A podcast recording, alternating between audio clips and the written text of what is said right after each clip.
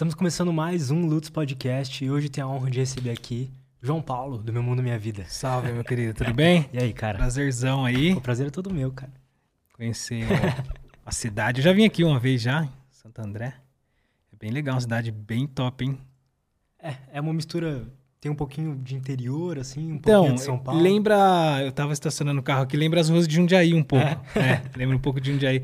Aliás, eu tenho um, um brother que tá morando em Jundiaí que nasceu e viveu aqui durante quase toda a vida dele. Agora tá uns, faz uns três anos em Jundiaí. Ele era DJ aqui em Santo André, era bem Pode conhecido. crer. Você sempre foi de Jundiaí? Sempre fui de Jundiaí, mano. Nunca Na morou real- numa cidade, tipo assim, São Paulo? Então, eu morei quando eu era pivete, tá ligado? Quando meu pai e minha mãe. é, no começo do casamento deles ali, eu morei em São Paulo. Eu nasci no Alto do Pari, né? É ali no, é, perto do Braz. Eu falo que eu nasci no Braz. É. Mas eu não lembro muito dessa época. Aí depois meu pai saiu de lá, foi pra Campinas. Mas tudo quando eu era pequenininho.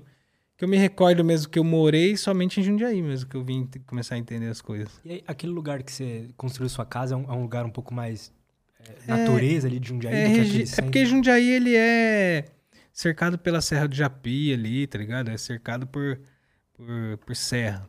Então, aquele, aquele lugar parece ser longe do centro, mas é tipo seis minutos eu tô no shopping ali, no Maxi Shopping Jundiaí, mais uns 10 minutos eu tô no centro. Então, é uma área afastada da, da região central, mas é tudo perto em Jundiaí, não tem lugar longe. Que delícia, velho. É, não tem muito trânsito, é mais, é mais tranquilo, assim. Tá Você-? Você sentiu diferença, assim, de... Você morava num AP, né? Na verdade, você morou numa casa antes, né? É, Agora- eu sempre, eu sempre morei em casa, cara. O que acontece é que eu mudei muito quando eu era, quando eu era pequeno. Minha mãe tinha um negócio de ficar mudando de casa toda hora, velho. Então, tipo, eu morei em umas sete casas diferentes, ó. E aí, quando eu comecei a gravar o Meu Mundo e Minha Vida, eu morava numa casa no centro. Né? Morava eu, minha mãe e o meu irmão. Foi na época que meu pai minha mãe se separou. E aí a gente ficou morando numa casa na rua de baixo do bar do meu pai. Então a gente morava nessa, nessa casa do- do- quando comecei a gravar, 2011. Acho, se eu não me engano, 2013 eu fui para uma outra casa, já morando com minha, minha esposa, que é hoje minha esposa. E, e aí nessa casa aí foi, eu morava num bairro chamado Ponto São João. Foi onde o canal deu boom, assim, né? Que explodiu mesmo. Que foi a casa que mais marcou a história do canal, entendeu? Acho que foi quando eu te conheci, 2013. É.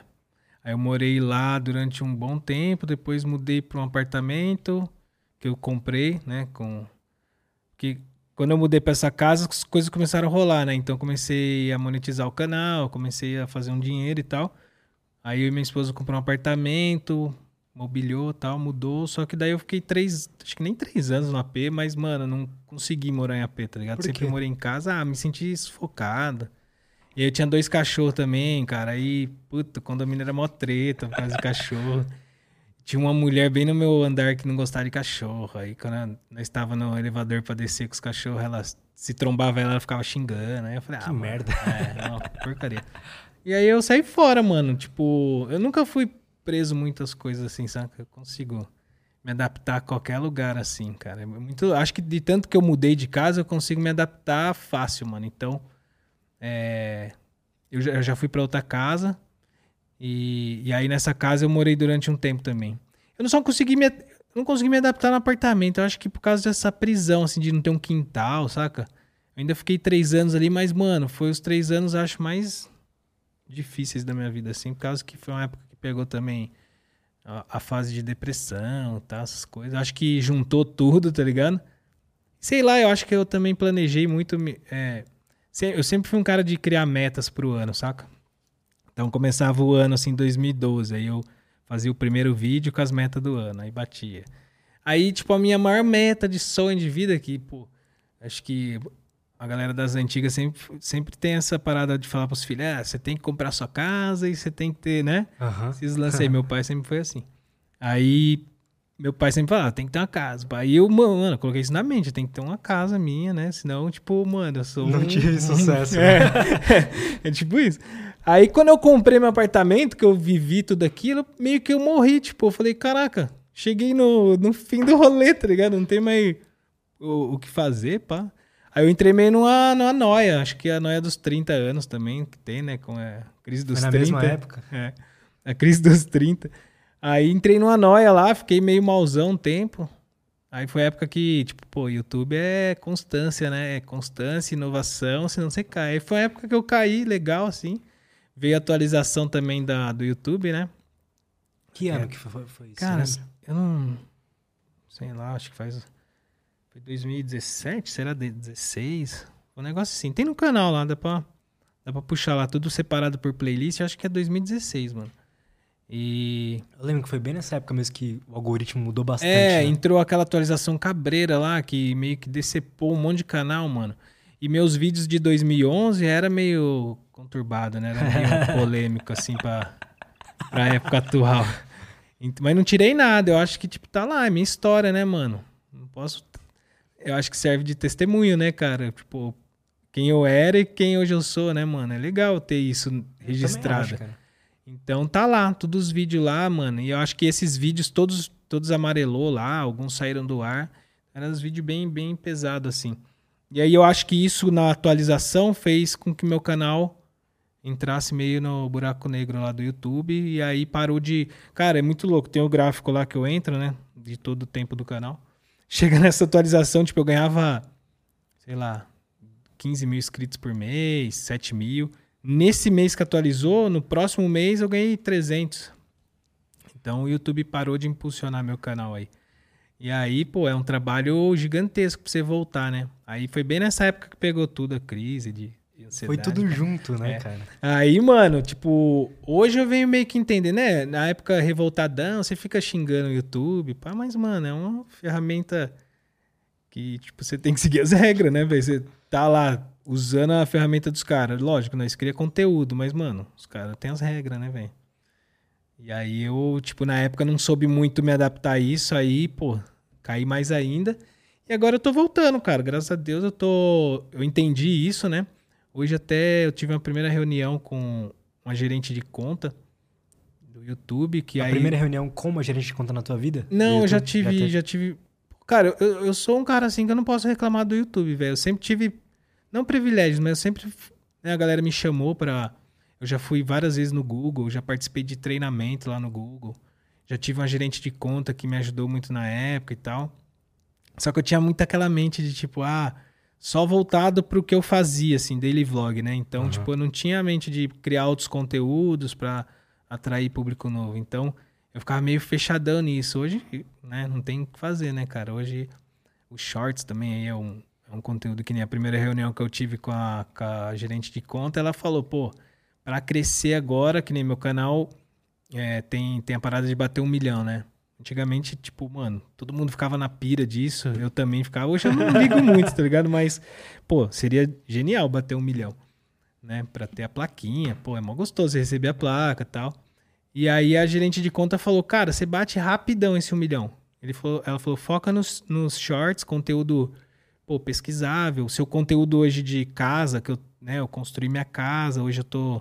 Tem uma playlist lá, chama Casa MMV, que eu, Tá muito boa, por sinal. é, eu, eu, eu vou mostrando algumas coisas. Ela falou, pô, esse conteúdo tá perfeito. Conteúdo de aquarismo também, que é um conteúdo bem legal. Dá pra fazer umas thumb bonitonas. Dá pra fazer umas thumb bonito, o conteúdo é interessante. Tipo, muita gente quer montar aquário, mas não tem coragem. Aí, tipo, eles acompanham os vídeos, tá ligado? tipo. Eu recebo muita mensagem, pô, meu sonho é ter um aquário, mas só de ver os seus vídeos já fico mais suave. Então, tipo assim, é- hoje eu acho que eu ganho mais inscritos nesses vídeos de, de aquarismo e de casa. Que sai um pouco da bolha, né? Aí Sai, chama uma cara. galera nova que não te conhecia ainda. Sai total. Tem uns canais grandes, né? De aquarismo também, só focado nisso. Tem, tem bastante canal focado em aquarismo. Acho que no Brasil, ó, tem o meu parceiro Amantes do Aquarismo, que é o Tiagão, que é um canal bem legal, bem informativo. Tem Jumbo Brasil, eu acho. Cara, uns canais gigantes. Na gringa tem uns bem maiores, assim, porque lá, cara, lá é muito mais fácil de você gerar conteúdo e muito mais barato, né? Aqui é muito caro as equipas de, de aquarismo. Então fica assim, tipo, que nem o maior canal lá que eu já vi é de uma mina que fica montando vários aquários diferentes. Pô, pra você montar um aquário aqui básico é muito caro. Então eu trabalho. Os conteúdos que eu faço é dos meus aquários. Então eu sempre tô atualizando ali, mostrando. E a galera pira, mano. Pira. É, eu, eu tava anos sem te acompanhar e no- acho que nos últimos 20 vídeos que você postou eu vi quase todos, cara. Porque mesmo que. eu não, não tenho vontade de ter um aquário, é um conteúdo gostoso, ou, É. ou mesmo como eu te falei, eu tenho um sonho um dia de ter uma casa. Deixa eu assistir, deixa eu ver o que, que o João pensa disso, como é que tá sendo esse processo dele de construir uma casa, os BOs, né, que teve. Tem BO, hein, velho? Nossa. Então, tipo, você vai, É. vai. É um conteúdo que agrega pra tua vida, né? É, e, e isso é legal, já escutei de várias pessoas falando isso, cara. Pô, meu sonho é construir uma casa, aí ver os seus vídeos dá uma motivação, né, empolga, dá referência e tal. Então, é, eu vendi meu apartamento lá, né, e aí eu construí essa casa. E, e foi bem legal o resultado dos vídeos, a playlist da construção foi legal e tal. E agora eu vou começar a mexer no quintal, tipo, fazer uns negócios dentro da casa, tá ligado? Acho que vai ser bem legal, vai atrair um público diferente. Depois que, que a casa ficou pronta, assim, você entrou lá, pôde viver as primeiras semanas, como é que foi isso? Mano, é, é da hora, cara. Porque, tipo, eu nunca tinha construído, né? Eu sempre morei em casa alugada. O apartamento você já pega ali. Tipo, a gente pegou na, na- zerado, assim, sem nada, né? Mas não é igual construir a casa.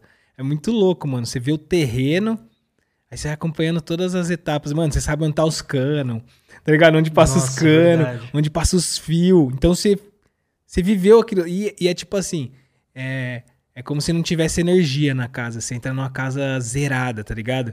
Aí você põe a sua energia ali, saca? Em casa alugada, primeira semana, segunda semana, pelo menos eu. Mano, eu sempre tinha uns pesadelos, medo de andar na casa, saca? Tipo, porque tinha uma energia lá, né, da- das pessoas que moraram. Pô, você sabia o que aconteceu. Então, tipo, Total, na casa nova é gostoso, mano. Tipo, é muito legal, mano. É muito legal. É igual prédio, mano. O prédio, você vive a energia do prédio, mano. Então, tipo, meu vizinho de baixo brigava com a mulher pra caramba. Uns gritos, pá. Aí, mano, você saía com cachorro, tinha, você escutava barulho de, de pessoa fazendo sexo, mano. Mas na caruda, assim, velho. Você saía lá, mano, parecia que o cara tava no... no- sei lá, no motel, mano. E aí você vive aquela vibe estranha, saca? Tipo de... Não sei te explicar, mas eu não, não me adaptei a P. Agora essa casa que eu tô é um paraíso, velho. Nossa. Você curte natureza, você curte é, Curto, tá mano. em contato com... Curto, curto mato, velho. Eu não era assim, mano. Eu era meio. Quando eu era moleque, eu era skatista louco. Então, tipo, eu gostava de cidade, caos, pá. Depois de um tempo, mano, eu comecei. O que me linkou muito com isso foi pescaria. Eu comecei a pescar, né? Conheci a pescaria através de um ex-sogro meu. Aí, tipo, comecei a pescar. Aí eu fui pra Amazônia. Mano, aí, tipo, comecei a me conectar com a, com a parada.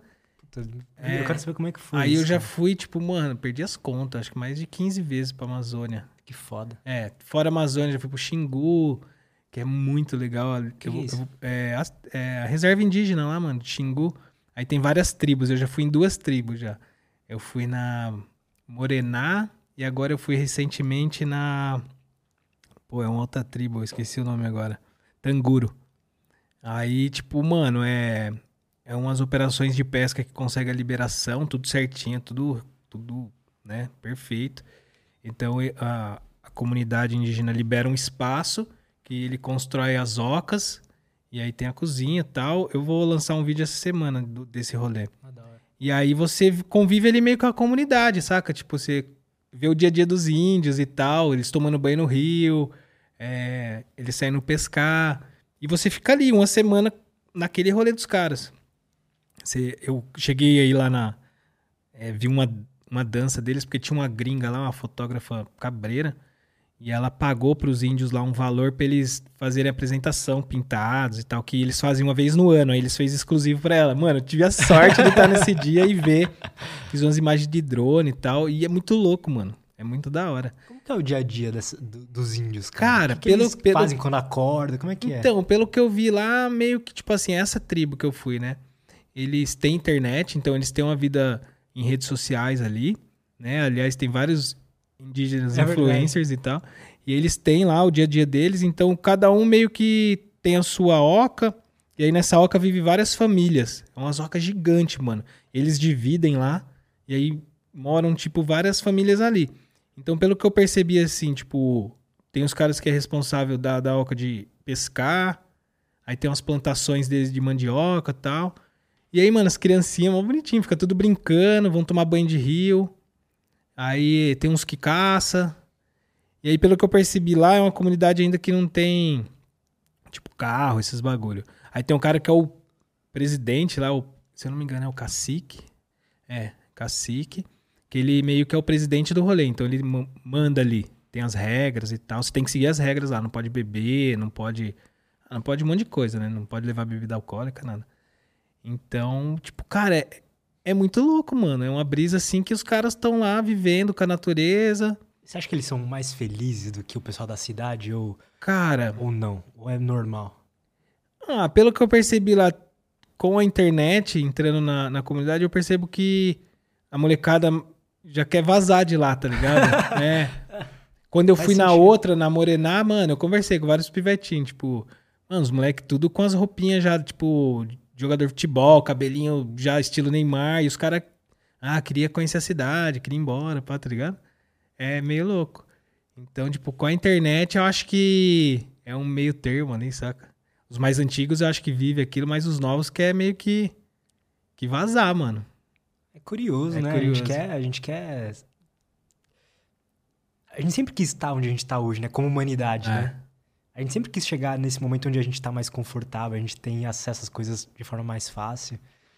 Eu vejo muita galera falando que, pô, vamos pro meio do mato, vamos viver assim e tal. Tem seus limites, né? Tipo, Tem. você foi pra Amazônia, como é que é você ter mosquito em volta de você o tempo inteiro, né? Isso não é bom, não é gostoso, né? Cara, tem tem tipo assim, é- tem os contras, mas tem também o lado bom, saca? Eu tava vendo esses dias um documentário no YouTube de uma mulher, uma carioca que tinha um cargo numa multinacional, cabreira, cara. Aí ela aposentou, mano.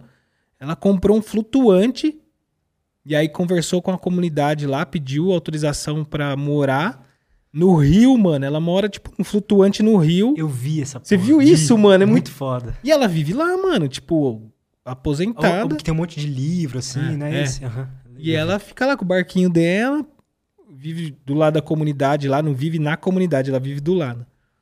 Mano, deve ser uma brisa, né? Tipo, eu, eu não. Eu acho que eu.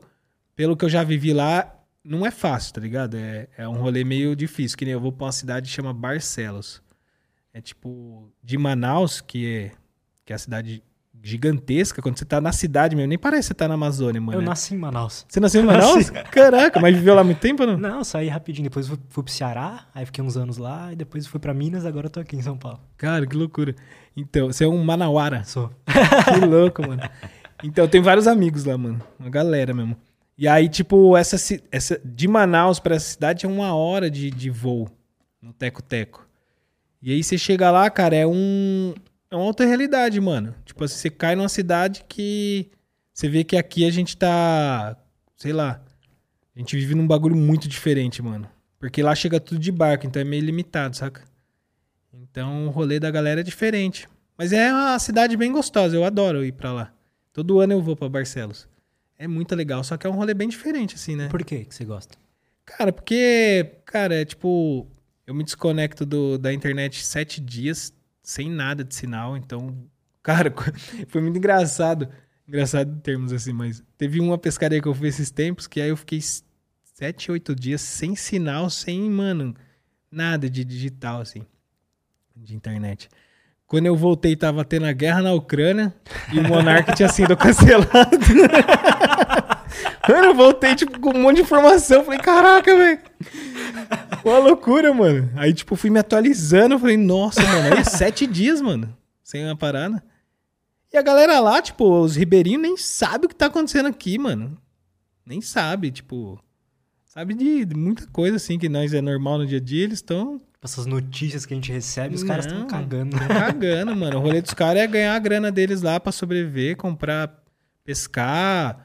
Turismo de pesca também é muito legal, ajuda bastante, que nem a comunidade lá indígena recebe uma grana legal. É, quando você vai pra lá tem uma taxa que vai todo, tudo pra eles, entendeu? Então essa operação Tá legal, acaba né? ajudando muito na, na comunidade. Os caras compram carro, compra Porque, pô, os caras falam, ah, o índio tem carro, mas tem que ter, mano. Os caras tem que, às vezes, comprar remédio, sai pra, pra cidade comprar mantimento pra voltar. Não entendo porque que a galera julga, né? Índio é um ser humano também, porra. Ele pode, não pode ter carro? O Richard fala como que é o. O, ri- o- o índio também quer tomar Coca-Cola, mano. Só você quer tomar Coca e come McDonald's. é real, né, mano? É o que eu falo. A internet chega lá, os caras vê um monte de coisa, os caras querem, velho. Os caras querem. Você não quer também? Eu quero, mano. É, agora os caras não vão poder acessar. É a mentalidade meio louca, né? Não sei qual que é. Eu, quando faço as minhas viagens também, só que eu vou, vou por qualquer lu- lugar que dê pra ficar mais perto da natureza, né? Porque aqui eu não tenho natureza. Eu, eu falo que eu tenho lugares chamados praças. é o máximo É. de natureza que a gente tem, tipo, aqui em São Paulo, no ABC Paulista e tal. Quando eu vou pra um lugar e fico, tipo, 5, 7 dias, assim, mais desconectado, eu, eu me sinto renovado, sabe? Eu sinto que isso aqui drena a gente de uma forma que É. sei lá, não é, não é, o, não é o normal, sabe? É, fico- a gente ficou acostumado, mas não é algo normal pra gente ser drenado por um aparelho, né? Mano, toda vez que eu vou pescar, mi- minha mina fala que toda vez que eu volto, eu fico. Tipo, eu entro em. Eu caio numa depressão, assim, tipo. Porque eu volto pra uma realidade mó louca. Porque lá, mano, é muito da hora, mano. É tipo. Sei lá, a Amazônia tem uma, uma parada assim, tipo. Me explica, me conta o que, que você sente Mano, lá, a vez que eu fiquei mais em choque, porque quando você tá no barco, a mente, tipo, eu vou pra pescar, então o pescador é meio bitolado, é viciado. Então você fica só pensando em pescar, né? Fica pescar, pescar. Aí uma vez, mano, eu ergui um drone e subi 500 metros, a altura máxima que dava. Mano, aí deu pra ver a imensidão da Amazônia, assim, um tapetão verde, eu lá no meio do nada. Eu falei, mano, se me der um treco aqui, eu não tenho pra onde correr, mano. Mano, no meio do nada, assim mesmo, um pontinho, era um pontinho no meio da selva infinita, tá ligado? E lá é engraçado que às vezes a gente sai, é, tem o rio principal que a gente pesca, o Rio Negro, né? Aí tem as lagoas, e quando sobe muito o nível da água e desce, formam as lagoas central, que fala. Aí, tipo, é a lagoa que teve acesso ao rio, aí quando seca, ela fica sem acesso e vira um lagão lá no meio da mata. E a gente vai pescar nessas. É loucura, mas né, vai. Então a gente atravessa pela mata, às vezes, uma hora. Andando. Andando, tipo, aí vai os guias na frente e tal, limpando o pico. Geralmente eles levam um barco menor. E aí, mano, quando você tá no meio da selva, mano, você se sente um rato, mano. Você se sente um ratinho, você se sente impotente, tá ligado? Por quê? Porque, mano, você fala, ô, aqui eu sou comida de bicho, tá ligado? Aqui não. Tipo, não. Você sai aqui sem medo de um cara te roubar. Lá não, mano. Uma onça, sei lá, te comer, uma cobra te picar. É, tipo, sinistro. O, o bicho mais perigoso que os caras falam lá é mosquito, mano. É os marimbondos, é os. Então, tipo, você pode ser atacado de várias maneiras. Aí você fica. Você vira presa. Você vira presa, mano. É sinistro, cara. E aí o que, que você sente disso? Você sente uma. Cara, a gente Você é sente um, um. bicho. é, né? você sente tipo um coitadinho, assim, você, pequenininho, saca? Você fala, nossa, mano, como eu sou pequeno aqui dentro, mano, se aparecer uma onça, não tem o que eu fazer. Aí você- se eu for picado por uma cobra, mano, você se sente um coitado, mano. Você fala, nossa, que. Não sou nada aqui. Acho que todo cara metido devia fazer um rolê desse. Esses caras que se acham muito, tá ligado? Isso que eu ia falar, uma sensação importante pra gente sentir. Se tornar um ser humano melhor é, é sentir isso, né? Não, Deve ser. Eu tenho vontade de acampar nesses lugares, mas não tive coragem ainda. Acampar no meio da selva. Tem cara que faz, mas é muito louco. Tem uns amigos meus que moram lá em Manaus, aí os caras é mais acostumados. Tem uma imagem de um. Eles foram acampar pra pescar, e aí à noite uma onça esturrou perto deles. Cara, o esturro de uma onça é o. É diabólico, mano. É um barulho é? sinistro, mano. Mano, é tipo uns gritão. Tem Assust- como pôr aí, Du? Põe aí, esturro, Turro de... de onça. no Mano, é. sin- Aí eles tudo subindo na árvore. Que eles estavam tudo dormindo em rede. Eles subindo na árvore, ficaram filmando. Aí eles levaram um rojão, umas bombas, estoura, o bicho vai embora. Mas, mano, eu acho que eu morreria se. se eu, no Xingu eu escutei, mas tava bem distante. E a gente tava no- na, na aldeia, então. Ela não vem, né? Ela tem medo do, do homem, assim, mas.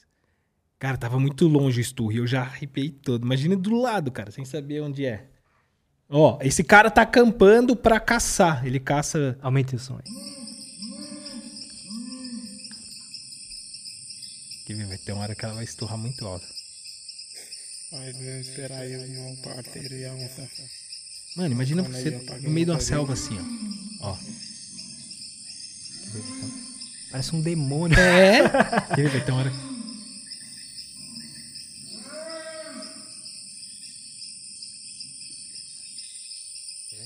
Tem é fêmea.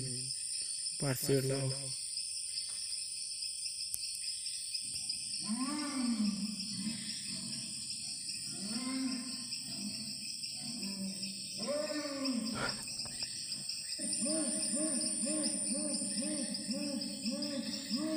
Credo, É, mano, é sinistro. É a onça pintada, cara.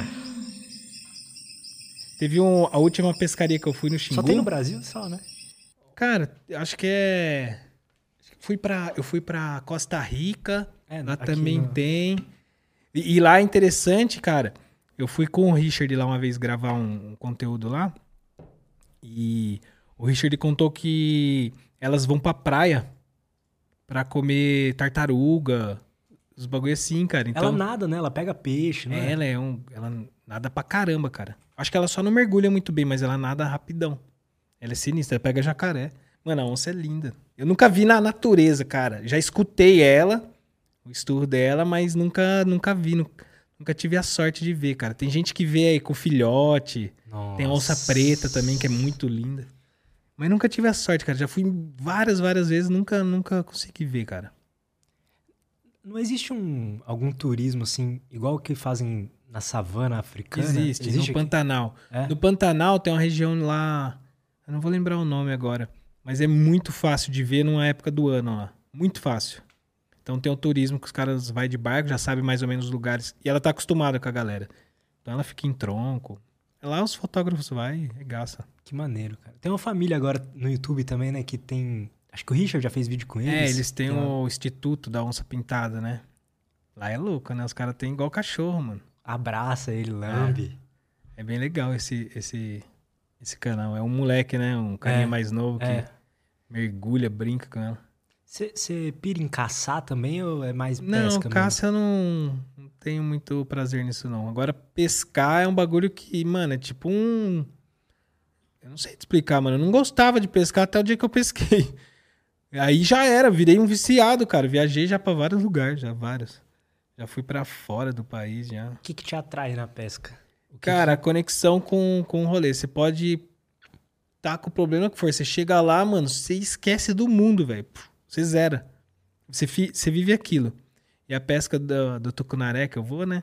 É uma pesca, não é aquela de ficar sentado esperando, é meio que uma caça. Então você sai com o barco procurando os lugares exatos, aí tem que saber arremessar, saber usar a isca certa, saber trabalhar a isca. Aí o peixe explode, assim, sai pra fora. Então é uma adrenalina que, mano, é só quem pesca mesmo. É que eu falo, só entende esse prazer, essa adrenalina quem pesca, mano. Quem sente o rolê. E o fato de você ir pra lá, né? Tem todo o trâmite pra chegar. Pô, é muito irado, mano. É uma coisa, acho que fez tão parte da, do ser humano, né? Durante tanto tempo. É. Hoje em dia a gente vai no é. mercado e compra. É, antigamente nós caçava, pá, né? Então, tipo, eu acho que vem no nosso DNA essa parada aí, né? é, mano. Eu gosto muito. Eu Nossa. sinto vontade, eu nunca pesquei na vida. Eu sinto é- vontade de fazer um rolê de pegar, pescar e, e comer o próprio peixe, sabe? É, isso aí eu já fiz, é legal pra caramba. Tem o aquarismo também que eu comecei agora, também é muito gostoso. Você, você pegar um aquário do zero e criar a biologia do lugar, criar tudo assim, você vê o negócio rodando, sabe? Tipo, é animal. Agora eu tô fazendo um marinho lá que é muito mais complexo. É tipo, você vira meio que um químico.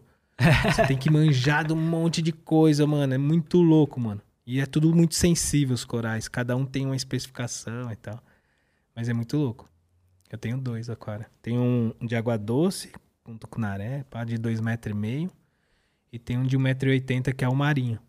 Que aí demora, o marinho demora até dois anos pra ficar 100%, assim. O que, que ele precisa se adaptar ali?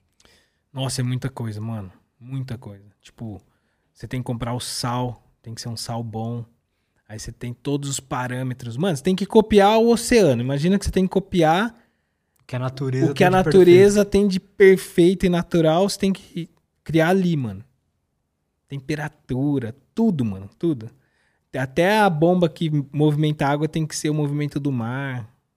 Porque se formar direto, os corais ficam irritados e fecha. Mano, os Mas é legal parâmetros. entender isso, né? A complexidade do, do negócio que a gente não dá muito, Ah. não dá muita atenção ao mar. É, é daquele jeito, mas quando você tenta copiar, você vê que é foda. Não, em cada lugar né, do mundo tem um coral que é específico de lá, porque lá a água é mais quente, tem um negócio diferente. Mano, é muito brisa, velho. Tem uns coral raro, né? Não Tem tem... uns corais raros, que é caríssimo, mano. É caríssimo. Tipo, eu tô com um lá que é, cara, tamanho da ponta do dedo, assim, ó. É uma boca, né? Custa 1.600 reais, só um pedacinho e aí ele vai crescendo outras bocas, né? E vai virando uma colônia. Tem aquário aí que vale um milhão. Tem um aquário de um gringo que ele tem na. O cara, o cara é ricão. Acho que é mais de um milhão de dólares, bem mais. Um bagulho caríssimo. Só que o dele é gigante. É, o tamanho dessa sala aqui é a, o, o sistema dele, né? Que, que controla tudo. Caralho. Então, de- então eu tenho esses dois hobbies aí, que é pescaria e aquarismo, que, mano, aquarismo também, quando você entra no universo lá que você vai fazer as coisas, esquece. Você entra naquela bolha ali e já era. Eu vi um vídeo de um, de um cara, acho que foi na Vice, sabe esse canal no YouTube? Que é, acho que o título é tipo O Traficante de Corais, um negócio assim. Que o cara mora em algum país aqui da América do Sul que é proibido ter. E, só que ele é, que nem você assim, ele é fã da parada. Então ele cuida é tão lindo assim, ele toma tanto cuidado com aquilo tudo, mas tipo, o vídeo não mostra o rosto dele e tal, porque é proibido lá. Que loucura. É, cara. É, no Brasil tem algumas restrições também. É, Eu costumo comprar em importadora, que, tipo, tem todos os registros e tal. Porque como a gente filma, né, tem que ter É. tudo certinho, né? Então tem peixes assim que, tipo, pô, você quer ter muito, mas não pode. Tem toda uma...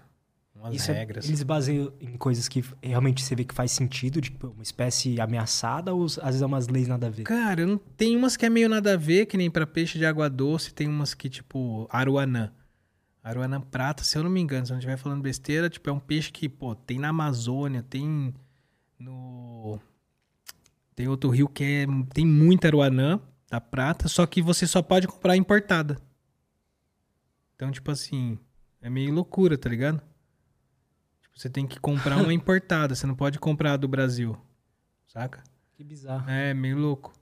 Aí tem peixe que os caras conseguem reproduzir em lugar assim, tipo, que nem eu fui um em São Paulo, o cara consegue reproduzir o peixe palhaço.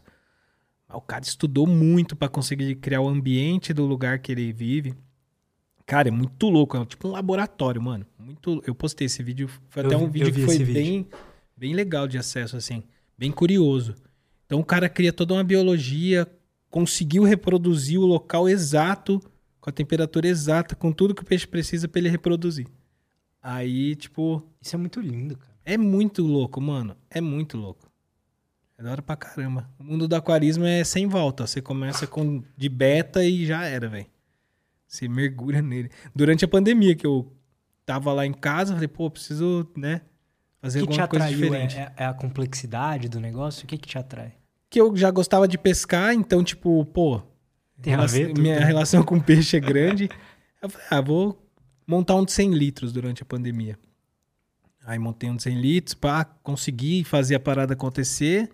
Depois eu montei um de camarãozinho pequenininho. Aí quando eu construí essa casa, eu já pedi pro arquiteto fazer o espaço do aquário. Aí ele teve uma ideia de fazer uma divisão de ambiente muito louca. Aí, velho, fiz um de dois metros e meio. Aí já era, comecei e não parei mais. Aí conheci muita gente. É legal, é uma comunidade bem legal de, de pessoas bem legais, assim. Geralmente é uns nerdão que manja muito, tá ligado? Aí, tipo, eu não manjo muito ainda do marinho. É difícil, mano. E minha mina tá, tá aprendendo, mas é muito difícil.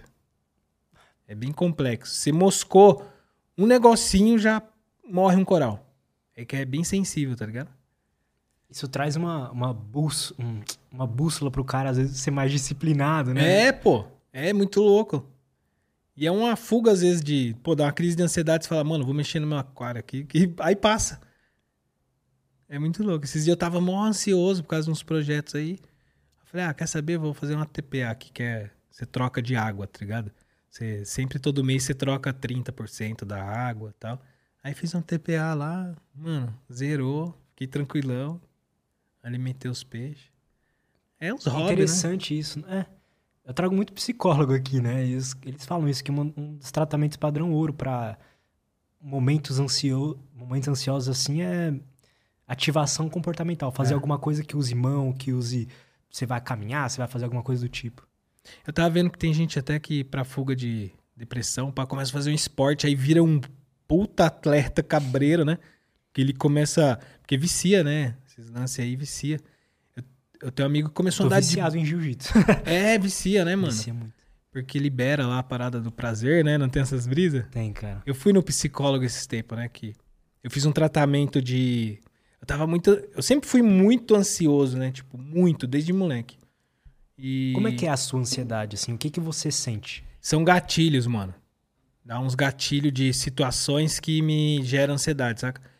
E aí, cara, eu tava sofrendo muito com isso que tava atrapalhando no meu dia a dia, porque até então é, eu entrava, ne- eu tinha esses gatilhos e entrava na depressão e não saía. Era duas semanas assim no limbo. E duas semanas, pra quem trampa com internet, meu amigo, o bagulho acaba, né, velho? Você tem que ir pra voltar depois é osso. E aí eu, mano, e eu querendo lutar contra isso, tá ligado? Tipo, porque eu tinha uma cultura meio assim, ah, ir no psicólogo é coisa de louco e tomar remédio é coisa de. de pra quando você tá maluco, né? Tipo, sempre teve essas brisas, né? Ah, você vai tomar remédio, aí é tarja preta, de louco. Você fala, caraca, eu não sou louco, né, mano? Então eu não vou buscar isso aí. Você fica nessa luta constante, né? E, pô, demorou muito pra eu ter essa consciência de falar, mano, já deu. Tipo, cara, tentei fazer várias coisas pra mudar, não, não muda. Aí eu, aí eu, eu entendi assim, cara, que assim como, sei lá, você tá ruim da vista, você vai num oculista, pô, sua, sua mente é um órgão, né, cara? Não passa de ser um bagulho, faz parte do seu, seu corpo e fica doente. Eu falei, mano, Claro. preciso ir num médico especialista nisso. Aí a primeira vez que eu fui, eu fui num de. Ah, eu, pesquisei no Google e falei, cara, eu vou. Aí fui num de. caí lá num, num psicólogo primeiro. Que usava umas técnicas meio de hipnose e tal, voltar nas antigas, porque ela explicou que tudo é gatilho que gerou na infância. Isso foi muito legal pra mim, porque, mano, quando eu comecei a voltar e buscar, e aí, cara, nossa, eu lembrava de umas fitas que eu não lembrava antes, de uns momentos da minha vida, que eu falava, realmente, isso aqui, mano, me marcou muito e gera isso.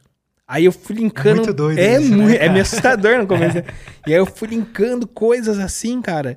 E eu falei, nossa, mano, realmente, essa situação me faz bloquear aqui. Tá ligado? Separação dos meus pais e tal. E aí, tipo, quando eu comecei a me dar bem na internet, comecei a ganhar grana, aí eu via meus pais ainda ali trabalhando igual louco, meu irmão, pai, eu falei, mano, só eu me dou bem. Aí eu começava a me culpar, saca? Tipo, me culpar ligado. e, nossa, um bagulho horrível. E aí ela falou, também é trauma. Aí começou, tipo, mano, eu comecei a entender mais a minha mente, tá ligado? Aí eu fiz um tratamento que ajudou bacana, assim. Só que aí eu continuei tendo um. Eu, eu melhorei de várias coisas.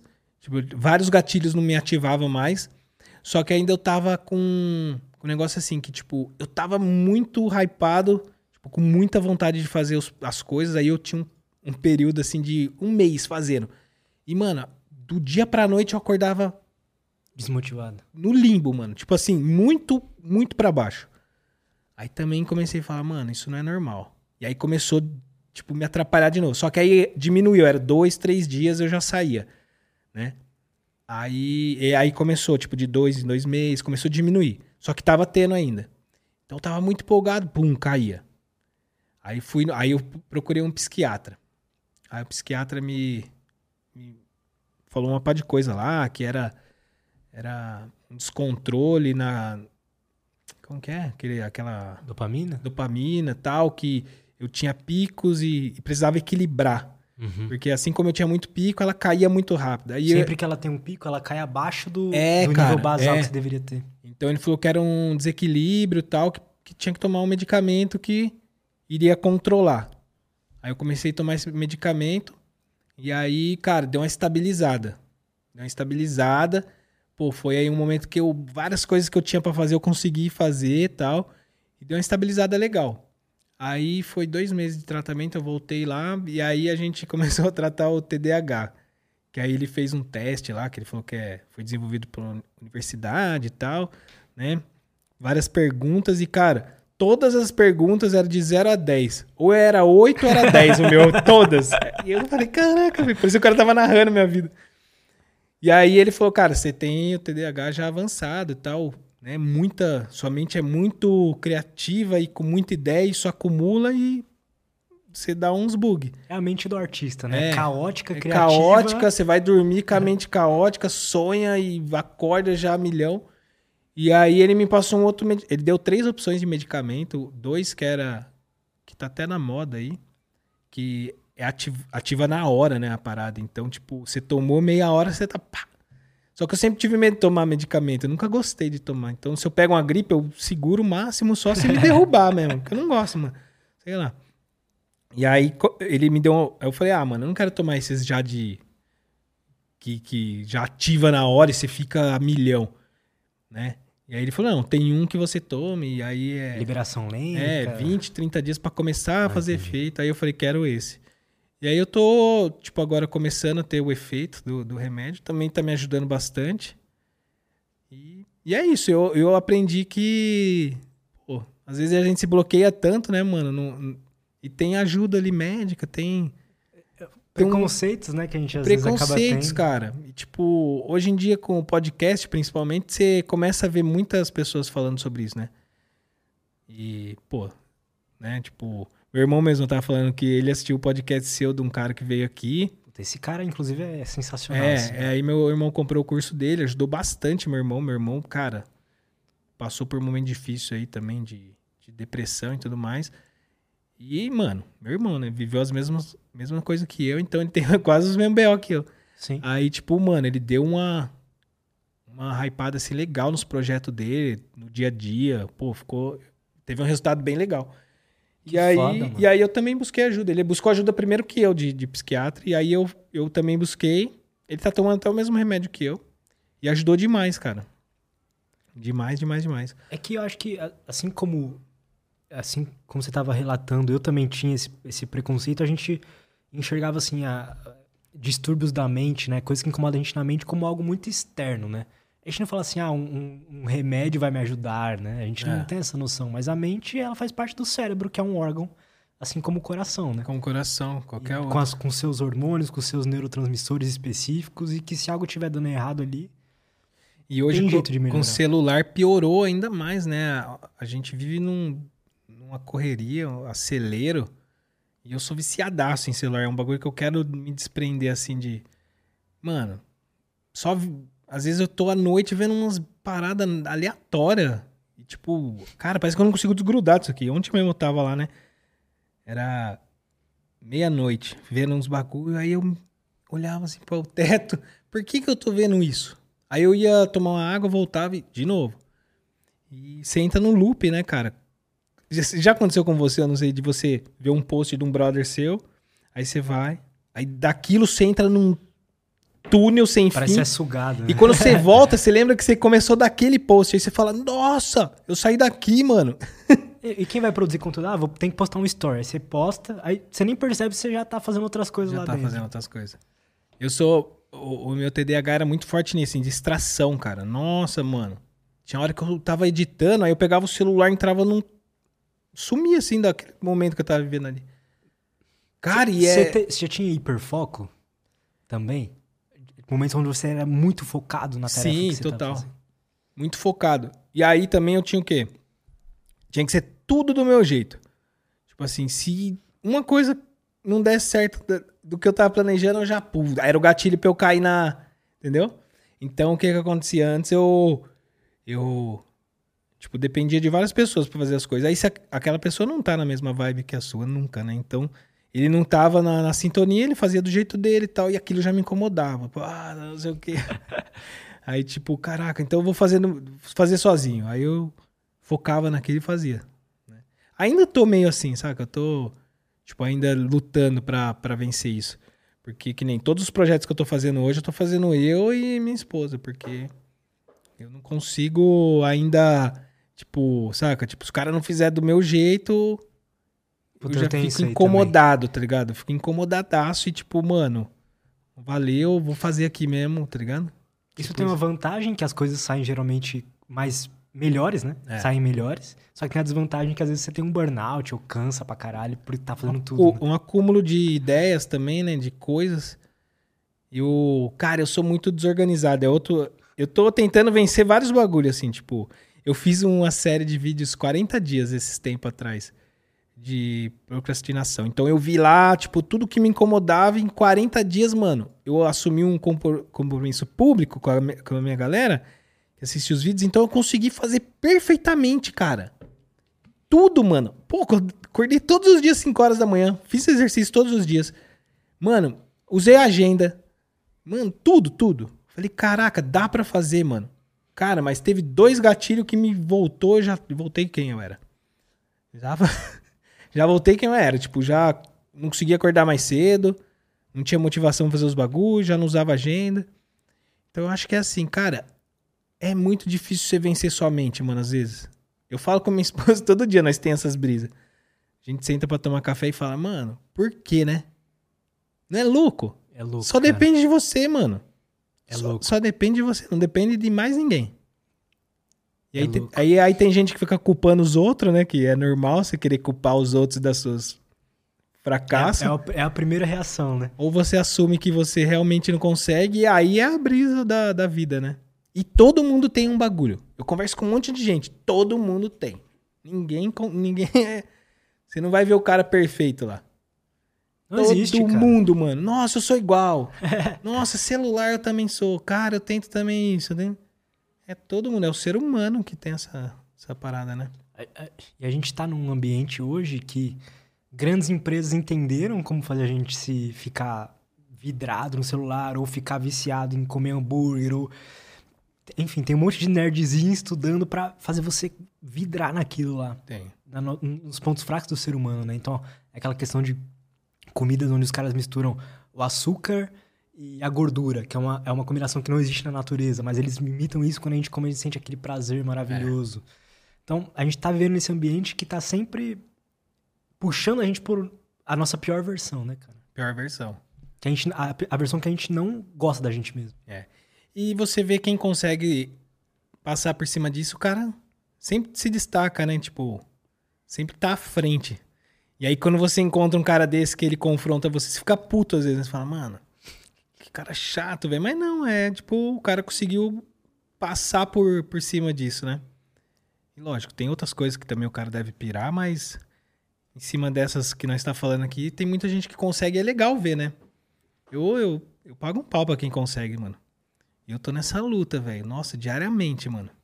E sabe quando você olha e você fala, mano, só falta isso pra eu, sei lá, estourar no, no que eu quero pra minha vida, sabe? Pra tá alinhado com o aquilo que, que, que eu é o quero. isso pra você? É, mo- é motivação? É foco? É o quê? Cara, é, é tipo assim, no, no meu trabalho a gente tem que ter muito, muito foco, muita disposição, uma mente bem criativa. Então, às vezes, isso que, pô, muita coisa que eu sofro hoje vem muito das antigas, né? Antes de eu trabalhar com o que eu trabalho hoje. Então eu vejo que foi coisas que. Foi hábitos que veio, veio, veio, mas hoje eu não posso ter mais esses hábitos, ainda mais agora sendo pai. Então minha, minha luta constante hoje é, é- é- Eu quero ser um exemplo pra minha filha, pra eu não, pra eu não passar isso pra ela, né, mano? Porque eu, eu sei o quanto dói, o quanto é sofrido você querer vencer algo e, tipo, e não conseguir. Então, pô, eu queria acordar cedão, sabe? Tipo, ter um momento com com a minha filha ali mais cedo.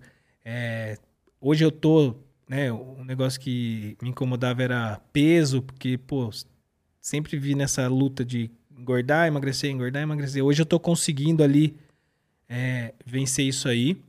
Não é fácil também manter academia, esses bagulho, mano, é muito. É o que você falou, o corpo é parece que é programado pra querer dormir, comer doce e, hambúrguer, É, né, cara. mano? E É, ver celular. É. Pior que ele é, entendeu? Ele é. É, é. A gente tem que lutar contra ele. Isso é o mais difícil, né? E aí eu, eu tô lutando pra isso, cara. Então, o, o meu maior foco hoje é em ser uma pessoa melhor pra minha filha, pra minha esposa e tal. Porque isso acaba prejudicando no dia a dia, né? Fica frustrante. Quando você não percebe, quando você não tem essa visão de tipo, preciso mudar, você vive. Aí você vê várias pessoas que, mano, acham normal. Tipo, mano, eu vivo assim, tá ok. Mas lá no futuro você vai ver que cobra. A vida cobra, mano. A vida cobra. A minha psicóloga fala, né? é, Como é que tá a sua percepção de si mesmo? Tá positiva? Tá negativa? Se tá negativa é por quê? É porque você não consegue ser consistente ou focado, etc. E o que, que você pode fazer pra melhorar isso, então? E o que que te motivaria a, a, a, a ser isso? Porque é muito fácil a gente cair também de ficar se comparando os caras da internet, né? é. Porque muitos não são reais, né? Maioria. é a maioria, porque conheço vários. Então a gente se, às vezes se compara, né? Pô, o cara tem a vida perfeita. A gente fica se culpando. Eu nem fico me baseando mais nisso aí. Teve uma época que eu pirei nesses bagulho de ficar assistindo coach, essas paradas aí. Mano, é. você acaba se frustrando, né? Porque é o que você falou, tem uns que é verdade, mas tem uns que não.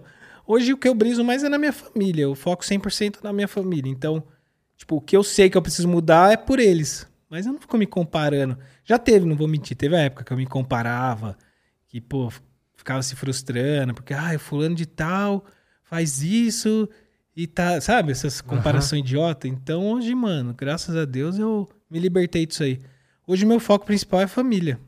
Minha esposa, minha filha, meu pai, que hoje nós está num projeto bem legal lá. Então, tipo, eu tenho que ser um cara um cara firmeza, saca? Não dá pra eu ser um cara que que tá na bad lá e tem muita gente que depende de mim, tá ligado? E eu acho isso bom, porque me motiva a ser um cara melhor, né? Total, se Acho não que tivesse essa é a brisa, galera, a brisa da vida, é. né? Eu gosto, cara, eu gosto. E é uma luta, né, mano? É, é gostoso, tipo, você viver isso. Porque isso é, é ser um ser humano, né? Você tem as brisas, mano. Todo mundo tem. Quem tá assistindo agora aqui deve ter várias. E quando você fala isso na internet, começa a conversar sobre certos assuntos, você vê que, mano, muita gente tá mal, muita gente tá na bad, não consegue sair da bad. É tenso, velho. Cara, eu não esperava que meu podcast ia dar certo assim, dessa forma. Mas, e foi na mesma época que eu comecei a conversar com os psicólogos eles- e eles falaram, cara, as- o- as- a quantidade de consultas que a gente recebe, tudo isso, tipo, aumentou muito, sabe? De um tempo pra cá. Claro que teve o fator pandemia nisso tudo, né? Que fez todo mundo acordar um pouco, assim, É. pra vida, né? Dar mais valor e etc. Mas... Eu acho que tá todo mundo meio que perdido, assim. Tá tentando se encontrar nesse mundo que evoluiu muito rápido, né? Sei lá, pensa, cara. Eu lembro que, sei lá, por exemplo, quando eu comecei a te comer em 2013, eu tinha um celular onde tipo, não tinha muita coisa assim legal Não, no- no nos celular, vídeos, né? nos vídeos de 2011 aparece eu com um celular É. podraço. E faz tão pouco tempo, né, cara? Há isso? pouco tempo, mano. O bagulho atropelou, né, velho? 10 anos. tipo, nossa, é muito louco, né? É, vem consumindo, né? A pessoa vem, vem rebentando. E aí, por isso que tem muita comparação, né? Porque hoje muitos influenciadores, eles, eles transmitem um negócio que não existe, né, cara? É meio louco, né? Então, tipo assim, eu tenho. Eu tenho até uma preocupação muito grande, eu converso com minha esposa, com essa geração nova que tá vindo, né? Se baseando em só consumismo. Porque, tipo, parece ser fácil, né? As pessoas têm uma ideia que você ter um canal no YouTube é fácil, é tipo. Não vou dizer é, ca- que não é uma vida boa, é uma vida muito boa, muito legal, mas tem seus BO, tem as suas cobranças, tem a, né, o psicólogo que abala um pouco, mas, mano, eu acho que a gente vai ver umas coisas muito loucas ainda, dessa geração que tá vindo. Porque a gente é meio que os cobaia da parada, né? A gente que iniciou. 2010, 9 que começou a vir, né? Então a gente, eu, você, a galera aqui, é tudo meio que cobaia da parada, velho. Então a gente veio subindo com a internet, aí veio outra geração. Essa geração já nasceu com o celular na mão, então consumindo muita coisa louca, né? Sei lá, sem, valor. É doideira, mano. Você. Eu tava. Você toma cuidado com a Isa, assim, como é que ela. Cara, a gente segurou o máximo de, de desenho, celular, essas coisas. Mas ela vê a gente usando, né? Então, tipo assim, ela começa a se interessar e tal, mas a gente consegue controlar legal. Agora a gente tá liberando os desenhos pra ela assistir. Desenho de mu- musiquinha e tal. Porque chega uma hora que não tem o que fazer, mano. Tipo, todo mundo em casa tem um celular. Então ela começa a querer mexer. Aí a gente põe na TV, mas é aquilo, com limite. É duas, três musiquinhas, já corta. E talvez o celular ou a TV, a internet não é o problema. O problema é o conteúdo que você tá consumindo. É o conteúdo. Então a gente busca isso aí, a gente quer quer passar pra ela que tem que ter um limite também, né, cara? Eu não quero jogar um tablet na mão dela e deixar ela jogada na sala lá com o tablet. E isso, e eu tô vivendo um momento lá na onde eu tô morando que, cara, ela tem um contato com a natureza, ela, mano, abraça a galinha, vai colher, vai pegar os ovinhos, colhe alface, porque o vô dela lá tem tudo isso aí, né? Então, tipo, cara, eu, eu falo que a gente.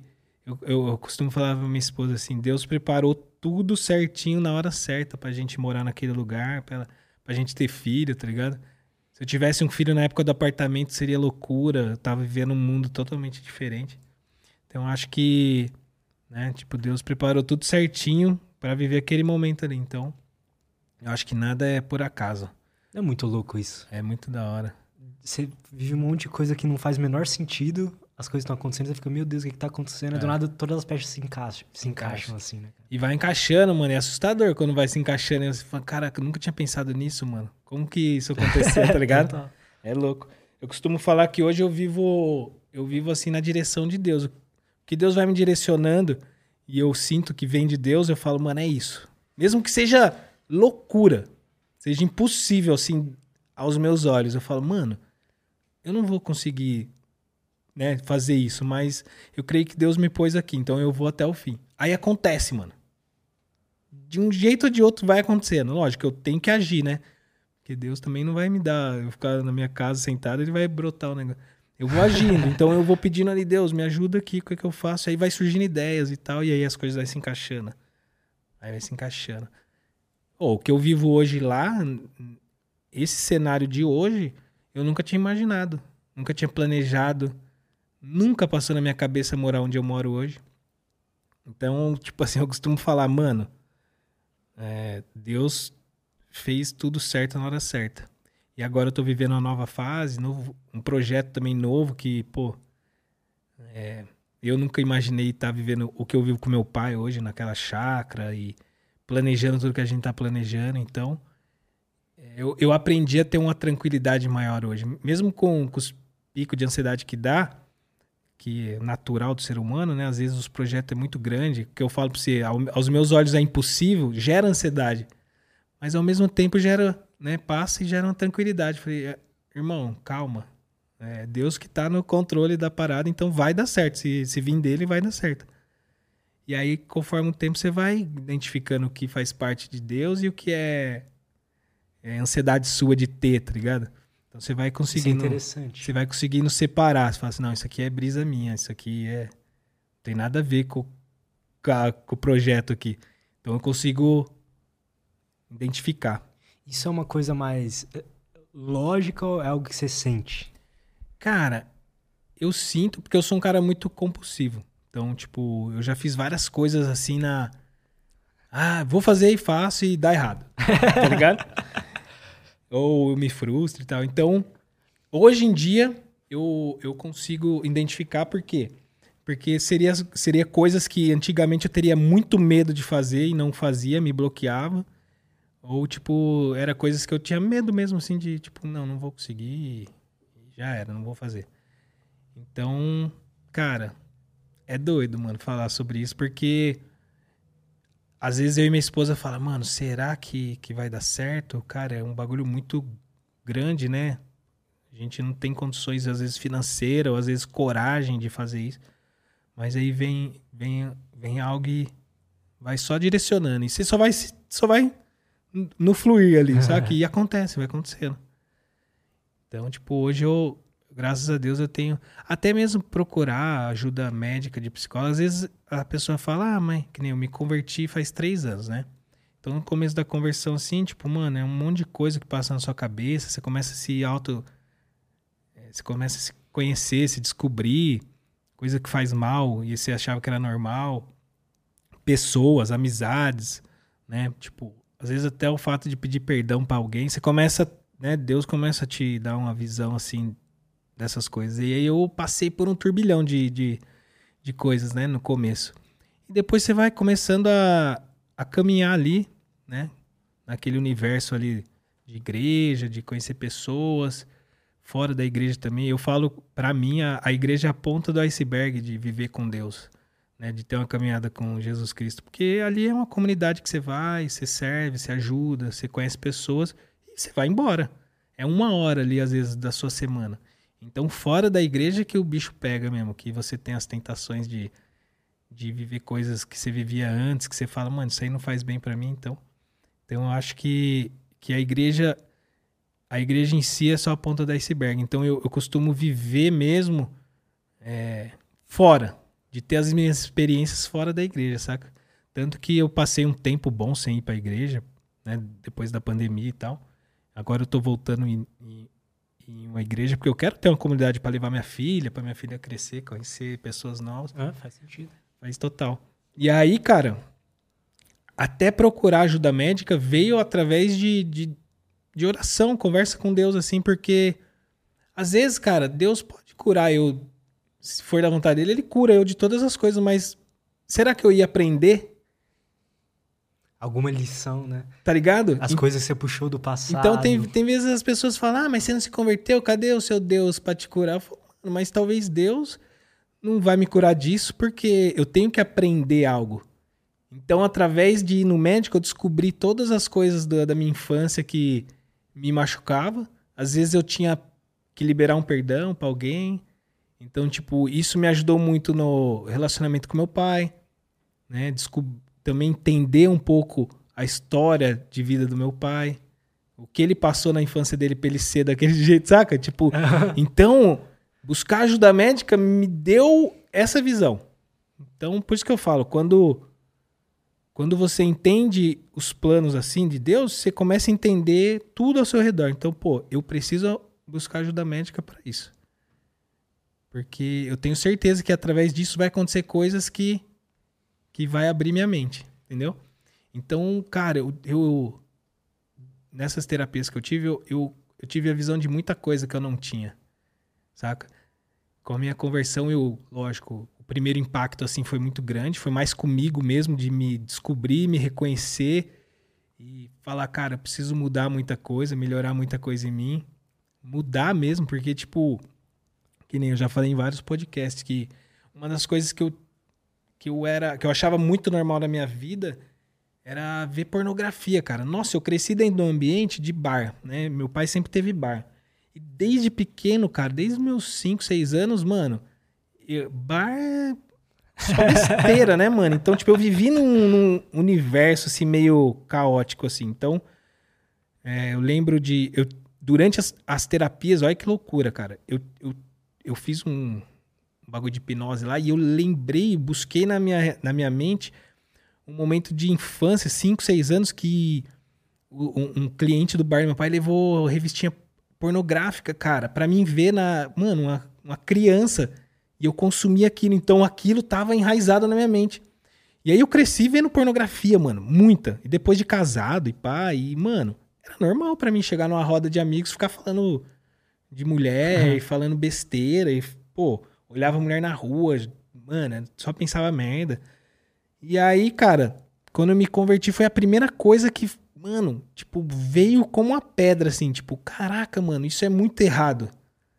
Sabe? Nem foi porque, tipo, a minha experiência com, com, com a religião, eu nunca fui pra igreja, nunca, nunca, tipo, frequentei igreja. Minha mãe era católica, mas não praticava muito. Então eu não fui pra uma igreja, fui doutrinado, tipo, alguém falou pra mim, não. Eu tive uma experiência durante eh, o meu casamento ali, quase terminando e tal. E, mano, tava, tinha começado a fumar muita maconha e porque tava com muita ansiedade, aí comecei a usar depois de velho. eu costumo falar depois de velho que eu comecei a fazer essas coisas. E aí tava num, num parafuso assim, tava muito louco e, e meu casamento tava indo pro espaço, né? Porque eu, puta, cara, eu tava num conflito ali comigo mesmo e tava afetando o casamento e a gente já tinha decidido meio terminar, né? E aí, depois de umas viagens lá, eu, eu falei pra minha. A gente só brigou durante as viagens, aí eu falei, mano, nós tá. Não tá mais rolando, vamos cada um pra um lado pra ser feliz, né? E na minha mente eu pensava que, pô, minhas coisas, meus vídeos não andam mais, minhas coisas não andam mais por causa do meu casamento, porque antes eu era loucão, tipo, ia pras baladas, o bagulho rolava. É o meu casamento, tá ligado? Eu sempre buscava um- ocupar alguém, alguma coisa, né? E aí, depois, depois disso, dessa briga, eu fui para fui pro dentista, né? Minha, minha esposa fez as malas para ir embora na, né, nessa situação e eu fui pro dentista no carro, chorando e falando: Deus, e aí? É tudo ou nada, me ajuda aí, né? Se for isso mesmo, me ajuda aí, pô, porque eu não quero fazer isso, mas não tem mais jeito, né? Tava insuportável viver casado já. E minha esposa também orou lá, né? Minha, minha esposa já foi da igreja católica. E ela orou também, ela falou, depois a gente conversando, né? E aí nesse dia eu cheguei do dentista, fui, peguei ela na em casa, que a gente tinha viajado um mês. Não tinha nada pra comer. Eu falei, ah, vamos no mercado, né, pá? E aí a gente, eu dei no mercado e eu chamei ela pra ir no mercado. E aí eu fui conversando com ela, né? Tipo, ela não falava comigo direito, aquela mulher, você sabe como que é. Né? Briga, ela não olha mais na cara. O homem ainda fica trocando ideia. E ela não olhava na minha cara. E eu fui no mercado lá, X, aleatório, longe de casa. Passei por outros cinco mercados, mas eu fui naquele lá. E aí tive uma experiência muito louca lá, porque naquela noite mesmo que a gente. Naquele dia mesmo que a gente tinha pedido a Deus uma, uma ajuda, eu na entrada do mercado trombei um amigo meu, mano, que eu não via há muito tempo, tipo uns dois anos assim. E a gente jogava poker junto já tinha ido pra umas baladas, eu sabia que ele era da noitada, curtia uns rolês assim e tal. E, e eu tava entrando no mercado, ele me viu, me chamou e tal. Ô, João, pá. E aí a gente se trombou, falei, nossa, quanto tempo, né, mano, pá. Aí eu falei, pô, tô, tô com a mesinha de poker em casa, agora vamos colar lá fazer um cash e tal. E aí ele começou a falar comigo, mano. Eu vi que ele era outra pessoa. Ele não era aquele cara mais antigo, sabe? Era outra pessoa, mano. Ele tinha um negócio diferente nele, assim, até a voz. E aí eu achei estranho já, né? Aí ele falou, ah, não jogo mais, pá, faz um tempo que eu não jogo e tal. É, começamos a conversar, mas em nenhum momento ele falou assim, diretamente de, né, de Deus. Aí uma hora, mano, ele tava tão diferente que eu perguntei, mano, o que, que que aconteceu com você? Você tá mó estranho, mano, diferente. Ele, ah, não, mano, é que eu me converti, encontrei Jesus Cristo no momento difícil da minha vida. Aí ele começou a falar, tipo, tudo que eu tava vivendo, ele tava, tinha passado também, tá ligado? esposa dele com depressão, pá, conflito ali e tal. E aí, mano, na hora já me deu um baque, assim, que eu, um bagulho sinistro, que eu nunca tinha sentido na minha vida. Tipo, tipo assim, eu fiquei meio em choque. Falei, cara, Deus existe mesmo, hein? Que eu pedi hoje e olha só o cara falando tudo que eu vivi, mano. Parece que depois de muito tempo eu conversando com meu amigo, ele viveu coisas no dia dele também, pra estar tá ali naquele momento. Ele falou, mano, você não tá ligado o que aconteceu durante meu dia eu sentia que ia acontecer algo, pá. E aí eu entrei no mercado e comecei a chorar, não parava de chorar. E minha mina também já meio assim, né? Só que ela é mais durona, então ela ficou meio fechadona ainda, e eu chorando, chorando. Aí eu falei, amor, fica aí fazendo compra que eu vou no carro, que eu não tô aguentando. Só que ainda eu duvidei do, do meu amigo, né? Eu falei, cara, ele deve estar tá zoando, né? Porque ele era meio zoeiro. eu falei, deve estar tá me zoando, porque tava ele, um cara todo tatuadão assim, a mina dele mais um cara com um saco de gelo, carvão. Falei, mano, esse cara tá indo pro rolê e me zoou só, né? Aí eu liguei pro. Eu fui pro carro. Aí eu liguei pra um brother meu que é dono de uma casa de poker que nós, eu e esse meu amigo frequentava muito. Eu falei, e aí, mano? E o Gustavo? Tá indo jogar poker aí, tá? Fiz uma pesquisa. Né? aí ele falou assim: não, mano, faz dois anos que ele não vem, ele tá indo pra igreja. Aí eu falei, puta, é verdade, mano. Aí liguei para ele. Liguei pra ele chorando, falei, mano, onde você tá? Aconteceu isso, isso e isso. Aí meio que ele falou, nossa, que louco, pá. ele falou, sentir que ia acontecer algo hoje e tal. E aí, mano, depois conversamos e tal. E aí, beleza. Não fui pra igreja nesse período que eu teve esse, esse lance aí, né? Fiquei ali, né, tipo, pensando, mano, que loucura que tá acontecendo, né? E aí comecei a conversar com esse meu amigo, ele começou a explicar várias coisas. Porque eu, mano, eu não conhecia nada sobre Deus, nada. Nunca tinha lido a Bíblia, nunca. Sabia nada, nada. Né? Só sabia aquilo que é meio cultural ali, saca? Tipo.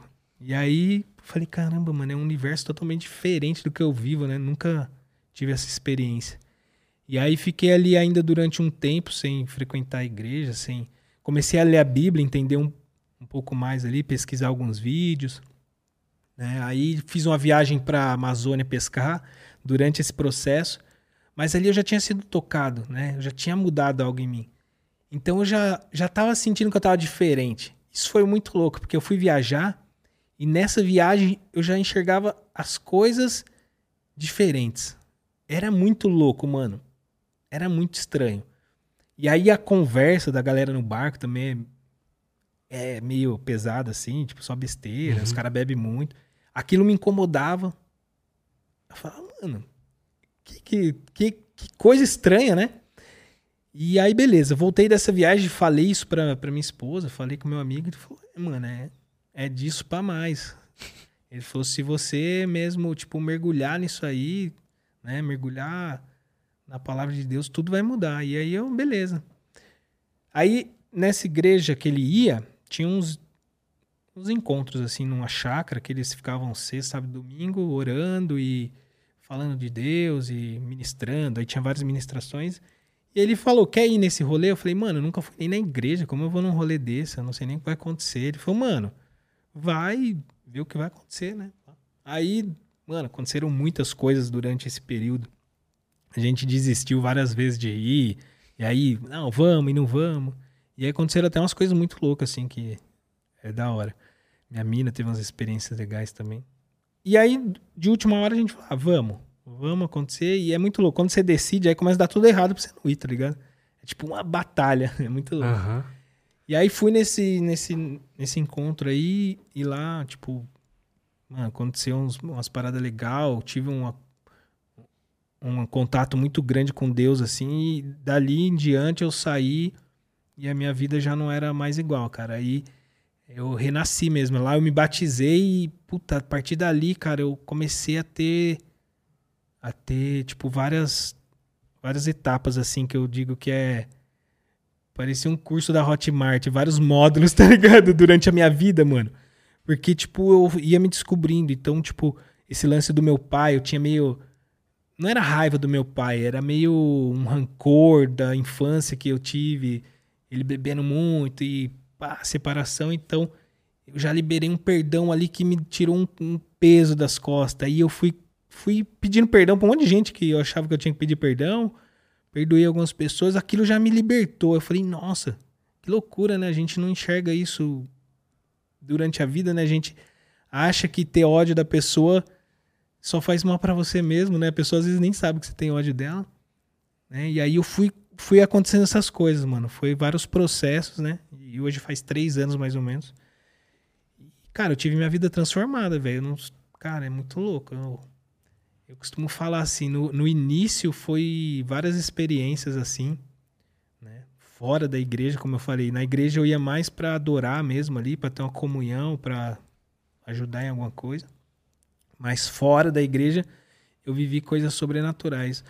É, tanto que, tipo, cara, eu perdi muito público, né? Com a minha conversão, perdi uns, de cara, uns 30 mil inscritos, assim e seguidor no, no, Instagram, porque tem, gente, tem muita gente que vê ainda, né, com, com, razão talvez, às vezes, tipo, tem muito charlatão nesse meio, né, assim como tem em qualquer meio, né, mano, mas quando fala de Deus, você espera a perfeição, você, então isso acontece muito quando você entra na igreja, você espera que todo mundo seja perfeito e tal, mas são seres humanos, né, como a gente falou, todo mundo tem erro e e tudo mais. Então as pessoas focam muito nos erros, muito nesse lance do charlatão, dos caras que só querem dinheiro, que existe, realmente existe. Mas também existe as comunidades, as igrejas que têm um trabalho sério, que ajuda, que tem um papel de representar mesmo o reino de Deus na Terra. Então eu, eu foco nisso. Porque, cara, se você for focar no YouTube, tem um monte de porcaria. Na política é o que mais tem porcaria. Todo lugar vai Na ter. Na né, polícia né, tem. Todo lugar. Mas é quando mexe com Deus e tal, as pessoas esperam que, ah, você se converteu, você é perfeito. Não, mano. Eu tô num processo de, de aprender e viver. E, e, e caminhar com Cristo é isso, mano. Quando você acha que você evoluiu numa parada, aí ele te revela outra. Que você precisa mudar. Aí você evoluiu lá. Você fala, nossa, agora eu tô.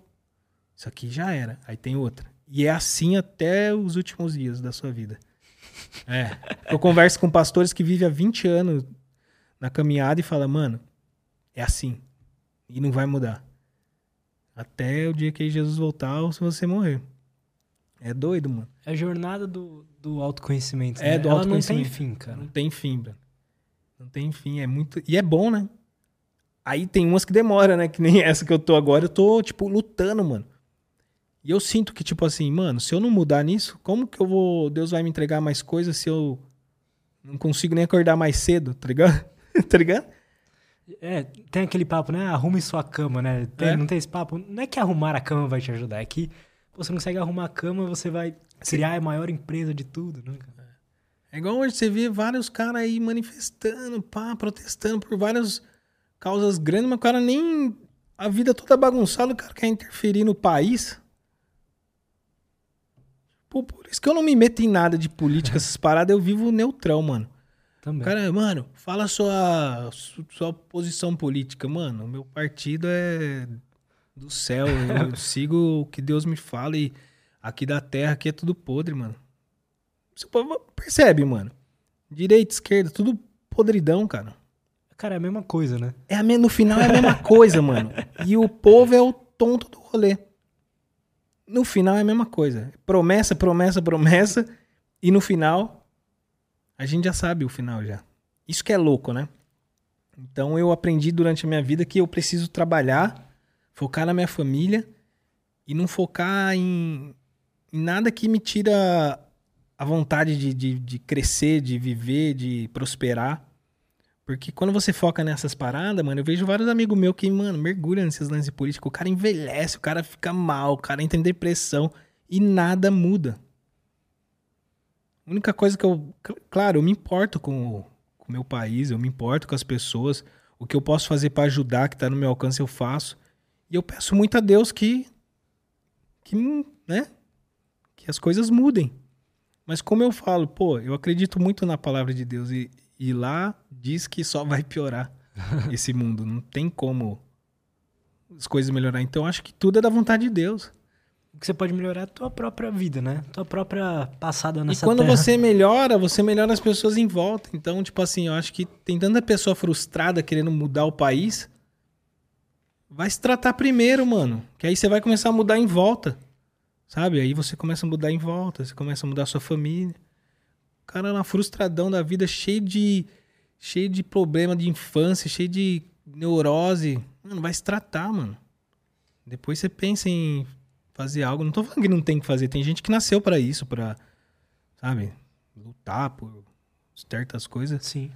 Mas eu, eu, eu não nasci pra isso, mano. Eu nasci pra cuidar da minha família e tentar passar uma imagem, tipo assim, que, pô, ex- existe a, a, a chance, a oportunidade de você ser uma pessoa boa.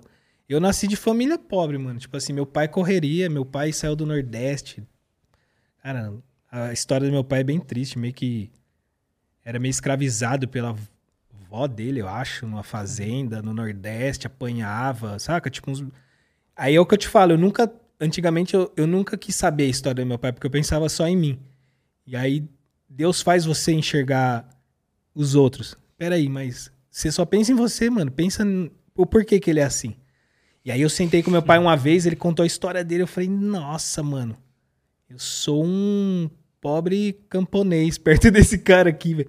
O cara sofreu, mano, no Nordeste. Pô, aquelas histórias tristonas. E aí você começa a entender, né? Pô, às vezes aquele, aquela vez que ele, sei lá, ultrapassou um limite ali comigo, que me deixou chateado. Qual Pô, trauma? olha o que o cara passou, É. né, velho? Qual trauma fez ele ser assim, né?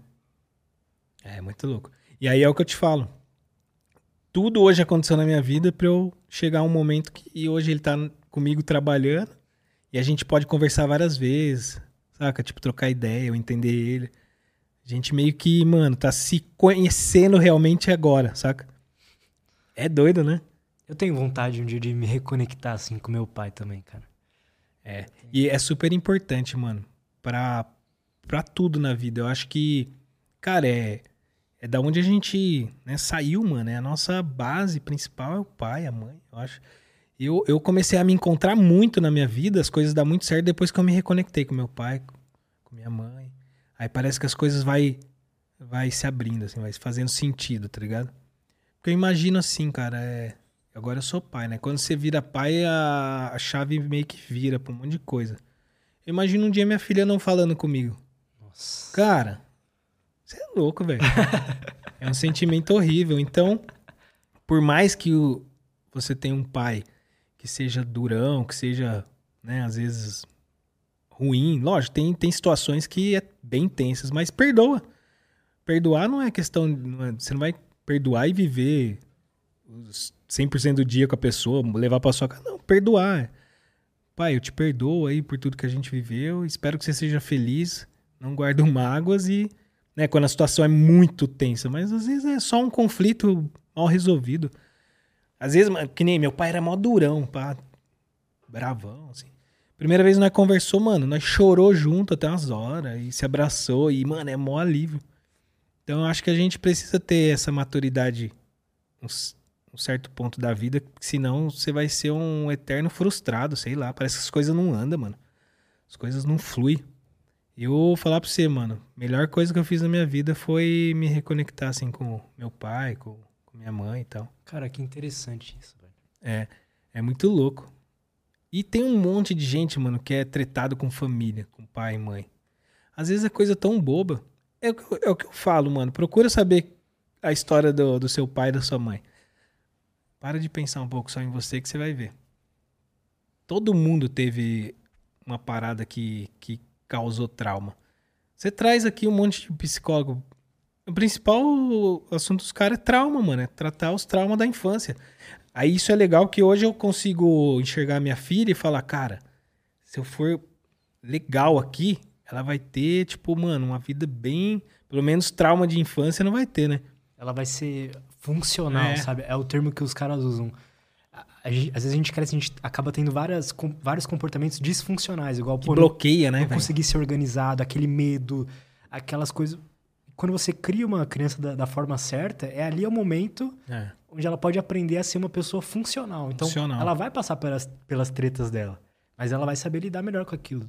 Vai saber lidar. Cara, se eu não fosse tão bloqueado na minha vida, já era pra eu estar, tipo, bem acima do que eu tô hoje. Né? Mas, mano, me bloqueei várias vezes, me fechei, sabe? Tipo, é doideira, cara. E É às vezes você não sabe o porquê. Você fala, mano, por que, que eu sou assim? Aí você tem que ir lá atrás, né? O que, que é esse se fechar pra você? Pra mim, pelo menos, é, eu tenho isso também. É começar as coisas e ficar empolgadão e, e não terminar. Eu sou assim. Tanto que no meu canal, várias vezes a galera fala, pô, João, você começa e não termina. Eu falo, mano, nem eu sei porquê. Eu quero terminar, mas não consigo, mano. Às vezes eu me afasto das pessoas também, tipo, me reservo, fico em casa.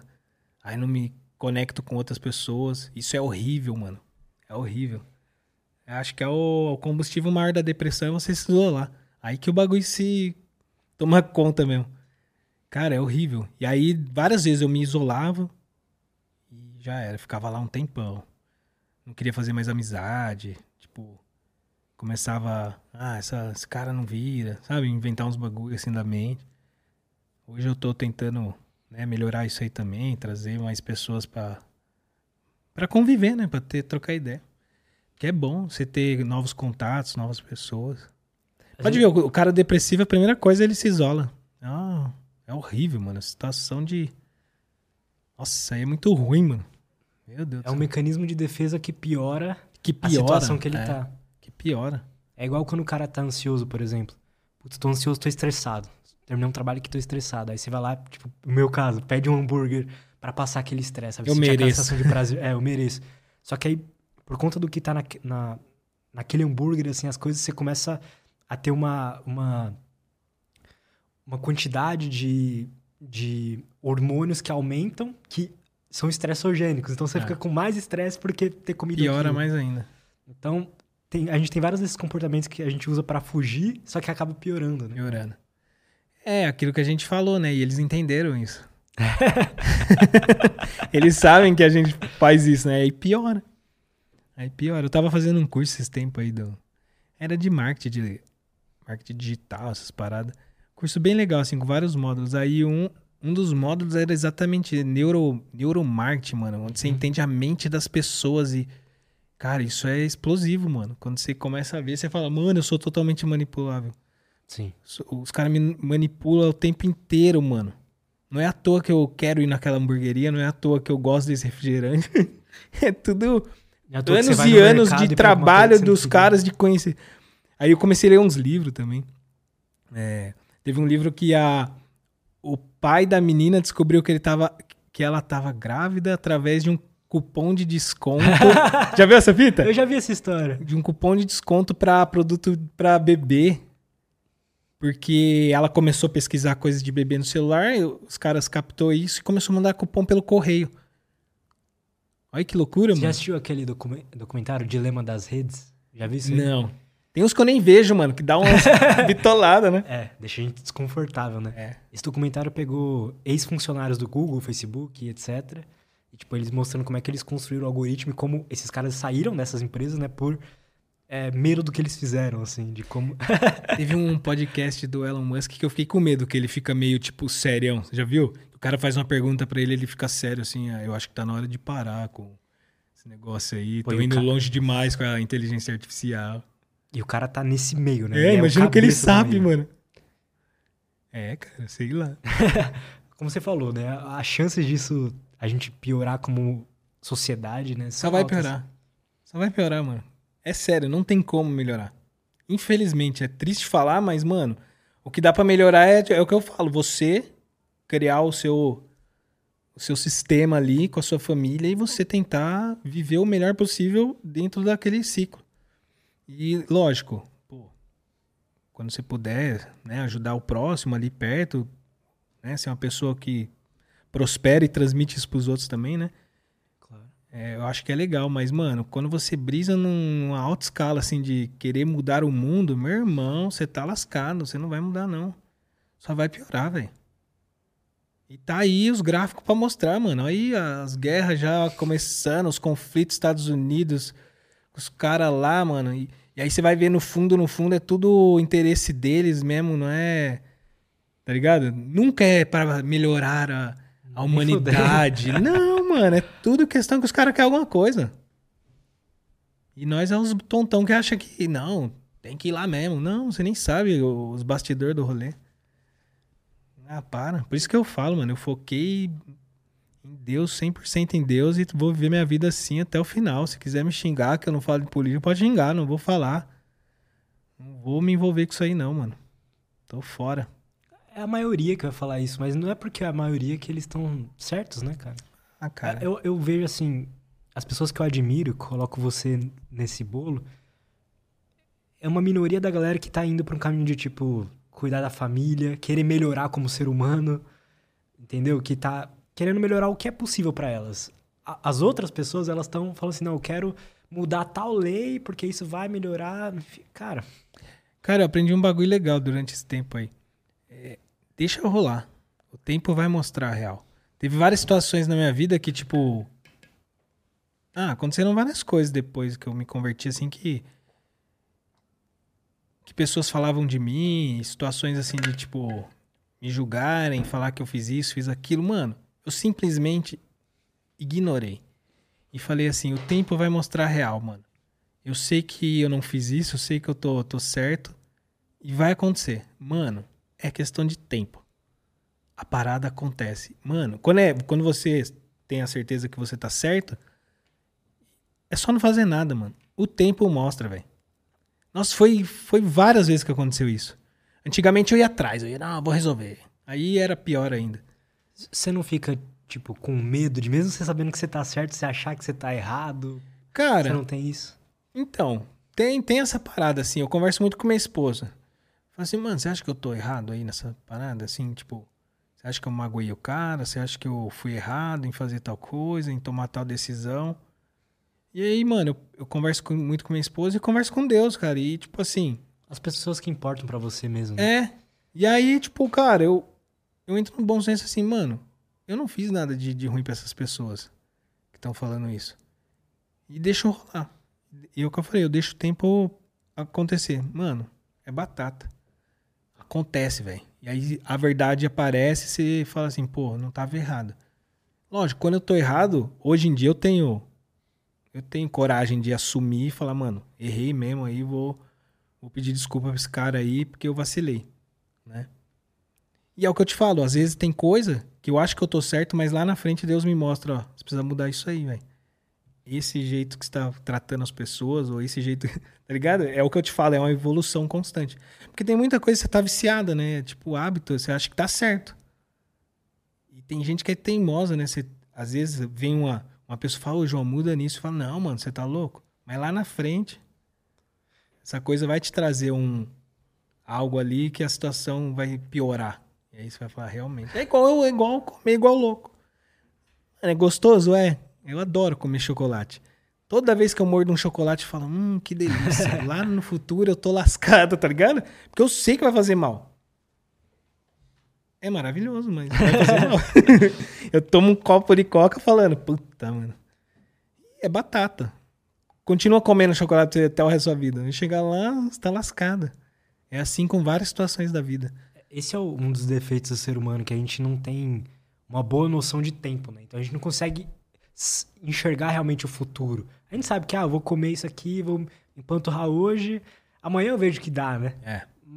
Mas você sabe que vai fazer mal, só que a gente não consegue sentir essa sensação. É igual relacionamento tóxico, né, mano? Você, às vezes você vê a pessoa lá e fala, mano, como que fica? Mas a pessoa tá presa, né? Aí tem uma hora que explode, aí dá merda, né? Acontece as coisas que nós vê. É louco, né, mano? Uma vez eu, eu, eu presenciei uma cena muito louca, eu dei carona, isso muito nas antigas, mano, muito. Eu trampava no bar do meu pai, uma amiga minha trabalhava num bagulho de fisioterapia do lado, e ela vinha tomar umas brejas às vezes lá. E aí eu levava ela sempre embora pro, pro, pro bairro dela. E aí uma vez a gente tava indo, mano, e passamos em frente a um ponto de ônibus, ela viu uma amiga dela, falou, ah, você não dá carona pra minha amiga também? Ana? Falei, "Dou." aí eu peguei a menina no ponto, olha que situação, mano. Chegamos na casa da mina, mano, da, da, da- da minha amiga, paramos, a outra morava perto da casa dela, desceu, mano, parou um carro, saiu um maluco demoniado, mano, mina, namorado da mina. Já veio pra cima de mim, eu falei, nossa, velho, vou tomar um pau aqui. O cara gigantesco. Eu falei, nossa, olha que situação que eu me meti, cara. e aí o cara já me xingando pra, mano, esse cara deu um murro na boca dessa mina, mano. A mina caiu no chão, mano. Nossa, na hora eu gelei assim na situação. Falei, meu Deus, cara. Ele pegou elas pelo, pelo cabelo, assim. Aí a minha amiga meio que interviu ali e tal. Começou a gritar e o cara pegou, jogou a mina no carro e saiu. Aí na hora eu falei, meu Deus, isso aí faz muito tempo, mano. Eu fiquei em choque, mano. Aí eu falei, beleza. Não sabia o que fazer, mano. Aí fiquei lá conversando com minha mina, ela falou, ah, mano, essa minha amiga é assim mesmo, é... Ele já não é a primeira vez, pá. Aí eu falei, caraca, que dó, né, mano? Aí, dois dias depois, eu fui pra um rolê lá em Jundiaí. Quem tava no rolê? Ele e a mina. Abraçados, pá, a mina com a boca machucada. Na hora que ela me viu, ela ficou vermelha, assim, porque... Mas tava lá presa num relacionamento que apanhava. Nossa. Aí você pensa, né, mano? Pô, o que, que essa pessoa né, tá vivendo e não consegue sair? Não consegue sair da situação. É igual eu hoje olhando a minha situação, que é diferente, né? E não consigo sair também. E sei o caminho, só que não- às vezes não consigo dar aquele passo de. Né? A gente fala passo de fé. Mano, dá o passo de fé que você vai ver que vai mudar. Você já teve um. Uma gota da fé, né? Quando você É. fez esse desafio aí, conseguiu se organizar. E não foi a primeira vez, já fiz umas duas, três vezes. É- Mano, é maravilhoso você poder acordar cedo e seguir uma agenda e fazer exercício de manhã, dormir cedo, sem o celular na cama. Aquele lá no banheiro longe, você deita com a mente livre, dorme. E é bom, né, pra saúde, e você faz ao contrário. O mais importante é o sono, né, É cara? o sono. É o sono, velho. É fonte- Se você acorda cedo, já é uma vitória, né? Pelo menos pra mim, eu percebo. Eu já Eu- acordo cedo, eu já começo o dia bem. E eu não sei, tem um lance da manhã mesmo, né? De você acordar cedo e, e viver aquela parte da manhã ali é gostoso, mano. Quando você acorda tarde já é um caos, né, mano? Você já vive um caos, você já tem que trabalhar e você fala, nossa, que droga, mano. Você já pesquisou umas fontes, tipo assim, de uma galera que fala sobre sono, pra, pra você ver quais são as técnicas pra dormir bem? Já, tem várias. Eu já apliquei várias que dá certo. é estranho, né? Eu sei o que tem que fazer, mas não consigo. Mano, tem várias, cara. Tipo, e coisa simples, como deixar o celular longe, É. tá ligado? Você deitar, tudo escuro. Eu faço tudo isso aí durante o tempo dá 100% certo. Mas aí eu vou, eu acho que é, a- é aquele compromisso, né? Tipo, eu não achei, puta, eu não sei o que que é, mano. Minha filha é o meu principal, né? Tipo, compromisso hoje de querer fazer o... É osso, mano. Não é fácil, velho. É fácil. É que você passou tanto tempo vivendo dessa forma, É, né? Que a gente é. acha que é o normal, né? Acho que é o normal, cara. Desde moleque eu vivo assim, mano. Nossa, é uma. Desde moleque. Sempre acordei tarde, dormi tarde. Uma das coisas que eu tava conversando ontem, que é uma psicóloga, tratando, né? Ano passado eu tive três burnouts de trabalhar demais. E aí a gente identificou que é um, é um padrão de comportamento que eu tenho de um momento da minha vida onde eu tava passando por um momento de escassez e tudo que tudo que eu podia de oportunidade eu agarrava naquela época que foi realmente necessário para sobreviver naquele momento. Mas hoje em dia já não é, então eu não preciso meter o louco assim e tipo me matar de, de trabalhar e É. até até acontecer algo. sabe? Mas era uma coisa que vinha da, do passado. Do passado. Você cria um sistema pra você sobreviver naquele momento. Em algum momento, pra você, tipo, dormir tarde, etc., foi adaptativo, assim, no ambiente que você vivia, de tipo, pô, as pessoas ao seu redor, você tem um. Como se você ganhasse um. Pô, você hoje foi dormir tarde com seus amigos, então você ganhou um like aqui na nossa comunidade, sabe? É. Aí você vai criando esses padrões. Vai criando. E, e aí você para pensa, que nem você falou que tem esse negócio que vem da, do passado que hoje te, te. né? Você teve os problemas aí. Imagina essa geração, mano. Que já nasce com um celular na cara. Moleque com 9 anos não tem limite, vai dormir a hora que quer, acorda a hora que quer. Mano, que, que vai ser dessa geração? Ainda a gente, que nem. Eu ainda tive a base familiar ali que me ensinou algumas coisas. Hoje em dia parece que os pais jogam o celular na mão pra. Tipo, "Ô, para de encher meu saco, tá? Imagina o que vai acontecer com essas molecadas, mano. Quando enfrentar a vida mesmo real. A vida real, de pagar boleto. De, tipo, ter que trabalhar. Mano, esses moleques vão pirar, velho. Já tá acontecendo, vai ver aqueles negócios de. É. É, que é- não lembro o que aconteceu. Um- Uma trend no TikTok de que a galera era demissão silenciosa. Você viu uma parada dessa? Que você vai meio que, tipo assim, deixando de ser produtivo no seu trabalho pro cara te demitir, sabe? É. Cara, vai ser louco e a gente vai ver, hein, mano. eu tenho maior medo por causa da minha filha, né, mano? Por isso que eu quero mudar também pra. Tipo, lá no futuro não falar, pô, isso aí vem de mim, ó. Tá ligado? Isso aí, porque, mano, a criança nasce com o HDzinho zerado, né, mano? Você que vai. Ela vai pegando tudo em volta. Mano, e criança, mano, é muito louca. Ela tem um ano e oito meses, mano. Ela fita tudo, mano. Ela vai olhando tudo, tudo, tudo e gravando na cabeça. Daqui a pouco ela saca uma. Você fala, nossa, mano, ela falou o que eu falei. Tipo, tá ligado? O jeitinho, o jeito de falar, tudo, mano. Então você, você para pra pensar, é um HDzinho novinho, que ela vai captando tudo e guardando. Então por isso que, tipo, meu exemplo, na minha infância, eu vi muito meu pai é, beber e chapar e brigar com minha mãe. Então tudo aquilo foi guardando na minha, no meu HD. E aí vai guardando lá no subconsciente. Aí tudo que eu tenho hoje de BOzinho, de frustração, de não sei o quê, é tudo esses negocinhos que tá lá. E aí você fala, ah, não sei o que que é, eu sou meio travado. Mas tá lá, né, mano? Escondidinho. Aí com tratamento, com essas coisas, você vai. Você vai soltando, né, mano? Sim, cara. Putz. É. pra mim, esse é o assunto mais fascinante que existe. Eu adoro falar sobre isso também, porque, mano, o ser humano é muito complexo, mano. E, e o podcast trouxe isso mais à tona, né? Tipo, os assuntos mais. Cara, tipo, cê- hoje você tem acesso a vários tipos de assuntos diferentes sobre a mente humana, sobre o corpo. Tem muito conteúdo bom também, né? Tipo, a internet tem muita coisa ruim, mas tem muita coisa boa também. Eu acho que a internet em si, ela não é o problema, sabe? Não é o problema. Acho que é, é dar uma consciência da galera pra você. Você sabe como o algoritmo funciona? Como é que ele pode, às vezes, te jogar pra um lado que você não quer ir? Calma lá, entenda isso, começa a consumir conteúdo mais legal. Pô, quem que é esse cara que você tá acompanhando? Quem que ele é com a esposa dele, por exemplo? Quem que ele é com a família dele? Não vai só confiando no que você vê ali na- nos stories, né? Tem isso também, né? Mas, cara, dá pra filtrar muita coisa boa na internet. Pode, eu sou fã de corte de podcast. Nossa, só é a única coisa que eu acho que eu consumo hoje é corte de podcast. Vários, mano, vários. Eu adoro, mano. Eu acompanho muito, muito, muito. Principalmente bagulho da mente. Nossa, adoro ficar brisando.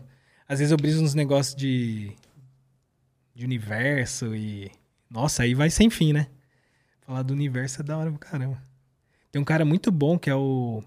Ele é um pastor e ar- é arqueólogo. que fala? É, eu gosto desse cara É também. o Rodrigo Rodrigo Silva. Silva. Esse cara é legal. Que ele fala de, de religião, mas ele fala de dos achados e tal. E ele fala muito bem, né, mano? Então é gostoso assistir ele. Tem vários que eu gosto. Vários. Co- Conhecimento, né, cara? Assim, o... se tem uma coisa que a gente não podem tirar da gente é o quanto a gente sabe sobre as É. coisas, o quanto a gente sabe sobre a gente mesmo, o quanto a gente sabe sobre o mundo. E quando você percebe que tudo ao seu redor quer fazer você um tremendo idiota, tá ligado? Pra você ser massa de manobra, e aí que você pira. Porque você, você olha muita gente assim, até seus brothers, mano, os caras consumindo uns bagulho. Aí você fala, mano, você senta pra trocar ideia, o cara não sabe falar de nada. Aí você fala, mano, só fala de besteira, só compartilha besteira. Aí você fala, mano, o que que passa na mente desse cara?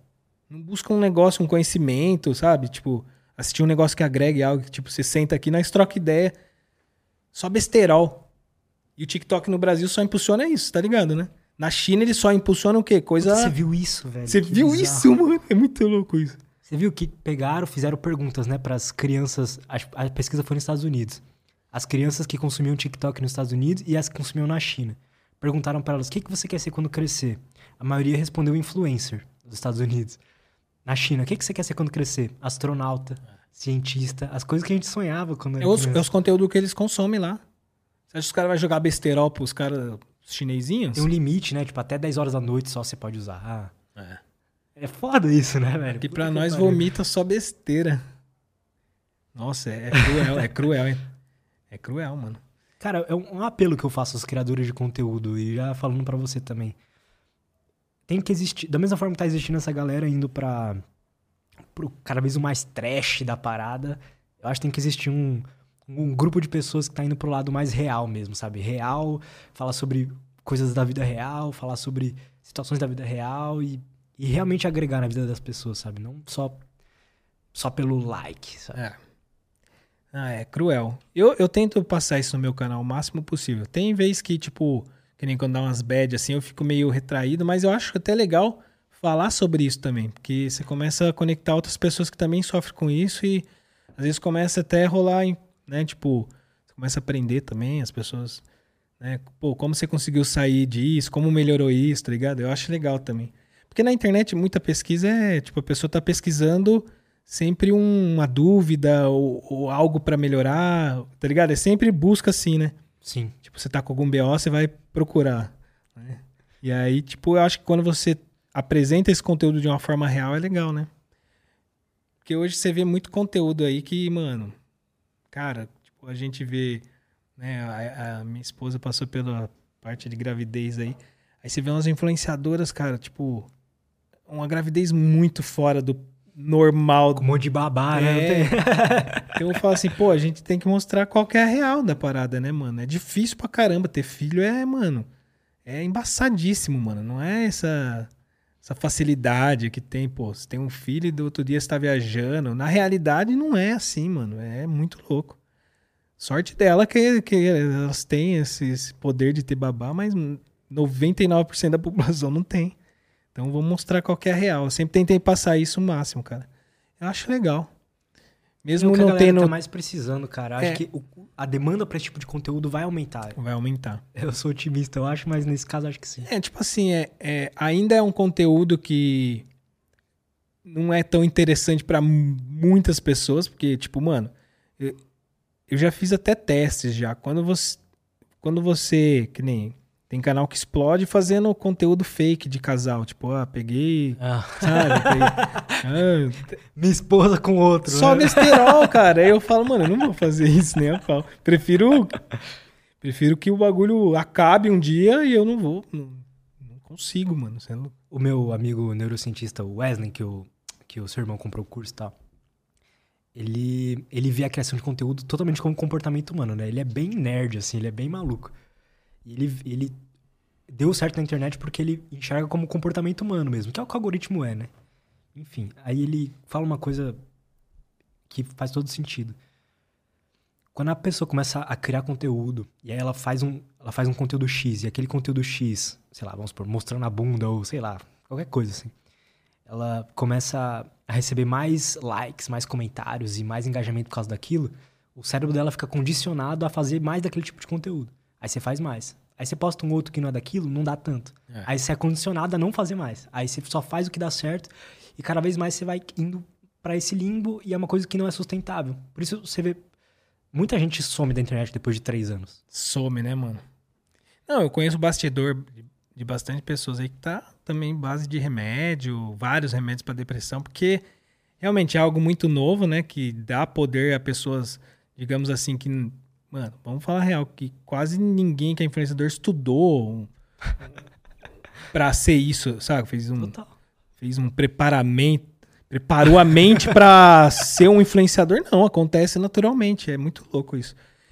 E tem um preço, né? Tipo, muito alto que a gente não tá preparado, que é a cobrança ali, que é a pessoa xingar você, que é a pessoa, mano, se envolver na sua vida de uma forma estranha, que você fala, mano, tá acontecendo aqui e tal.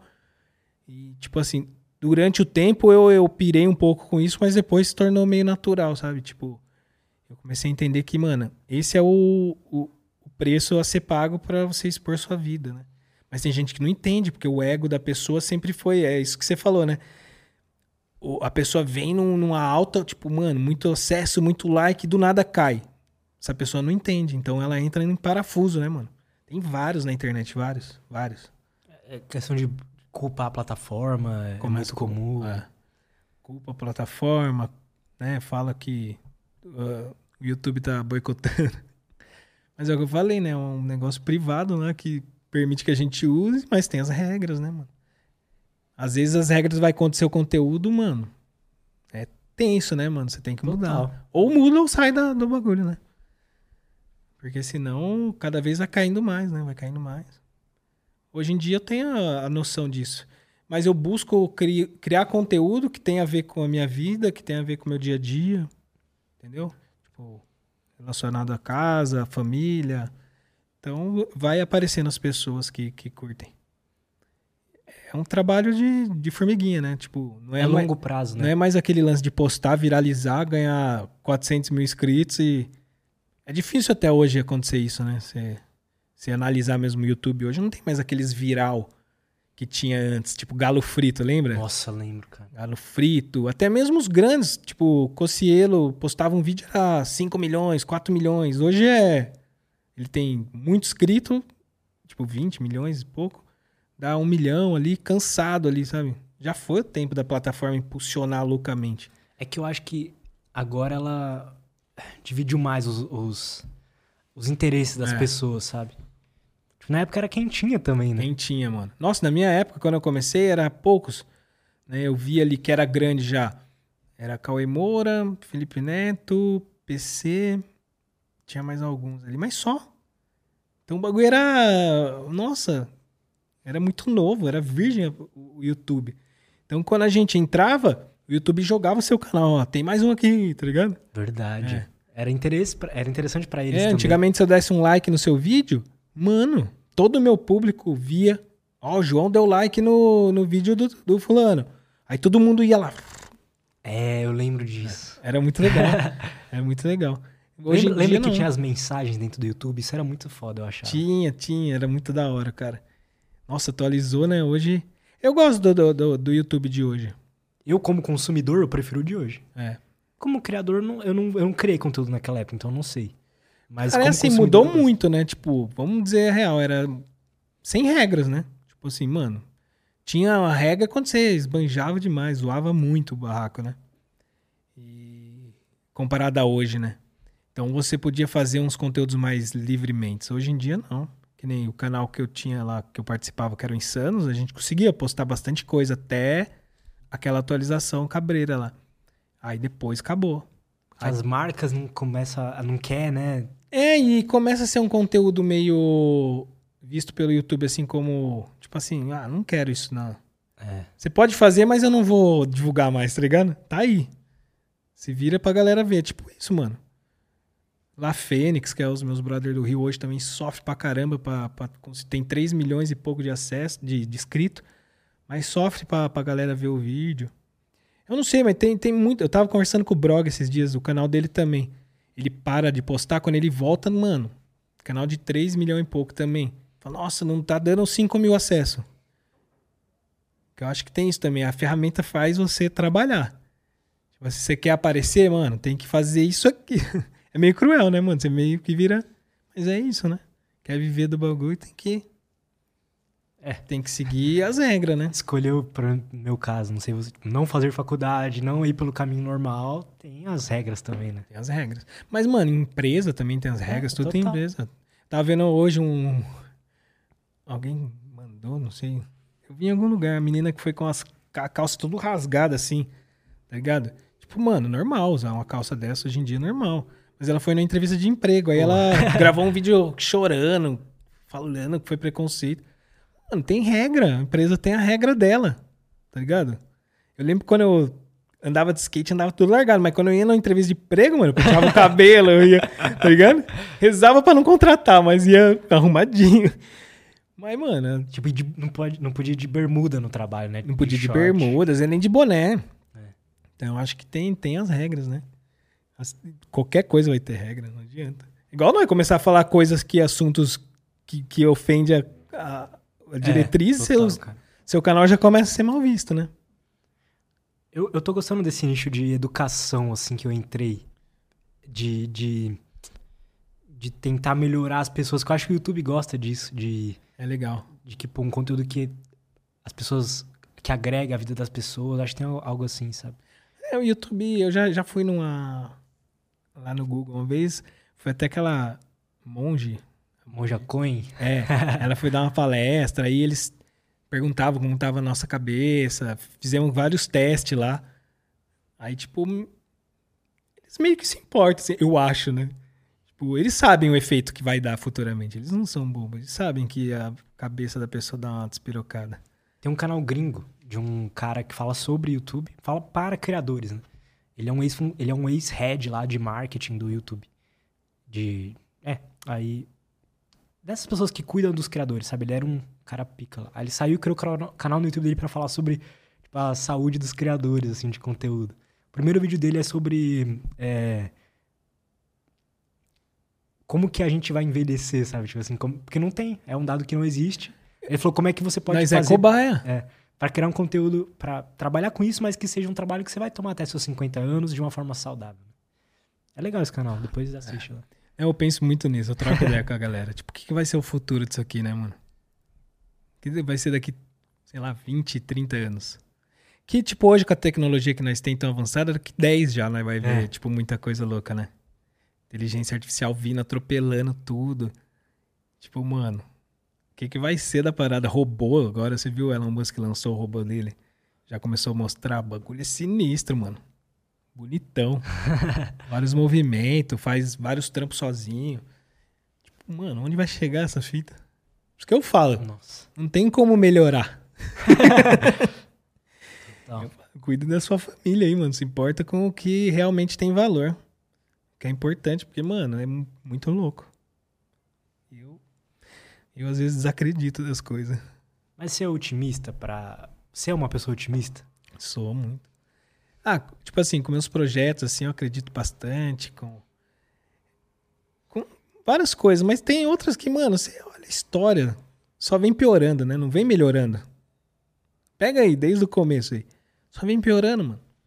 Agora, tipo, mano, vários rumores de guerra aí, né? Os caras, vários conflitos. Aí você fala, mano, onde vai parar isso aí? É que você pensa, sempre fez parte, né? Da história. Da história humana. Guerra, destruição, Sempre fez parte. tristeza. Então, por isso que eu falo, nunca vem melhorando, nunca, tipo, tá ligado? Nunca vem melhorando. É que, é que a gente viveu num historicamente- período, né? Tipo, o final da Segunda Guerra pra agora, que, tipo, parecia que tudo iria ficar bem, né? É. Pô, você pega aí, eu vi um podcast de um sobrevivente lá da. Daquela atrocidade lá do, do Hitler lá. Pô, o cara contando o bagulho e você fala, mano, olha que o cara viveu, velho. Hoje nós tá suave, né? Comparação com aquilo ali. Aí você fala, meu Deus, será que vai ter outro lance desse? O que, que será? Como, que- como que vai ser agora, né?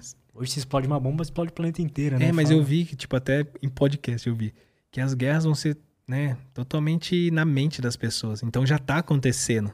A nossa mente já tá sendo Verdade. trabalhada. Porque hoje, mano, você não precisa sair explodindo o país aí. Mano, só vai na, na fonte da coisa. É só criar um TikTok e mudar as regras pro seu país e pro outro. Pô, né? você acha que a China não consegue muita informação de vários países? Tipo, o que, que a gente gosta? Eu vi um cara falando isso também. Ele, ele falou assim, mano, pra, pra estratégia assim da China, eles vão eles sabem tudo. Qual que é o medo do brasileiro? O que, que ele mais gosta? O que, que ele não gosta? O que Então, mano, ele tem, Nossa. ele tem tudo pra atacar a gente de uma forma que talvez a gente nem perceba. Daqui a pouco tá todo mundo loucaço aí.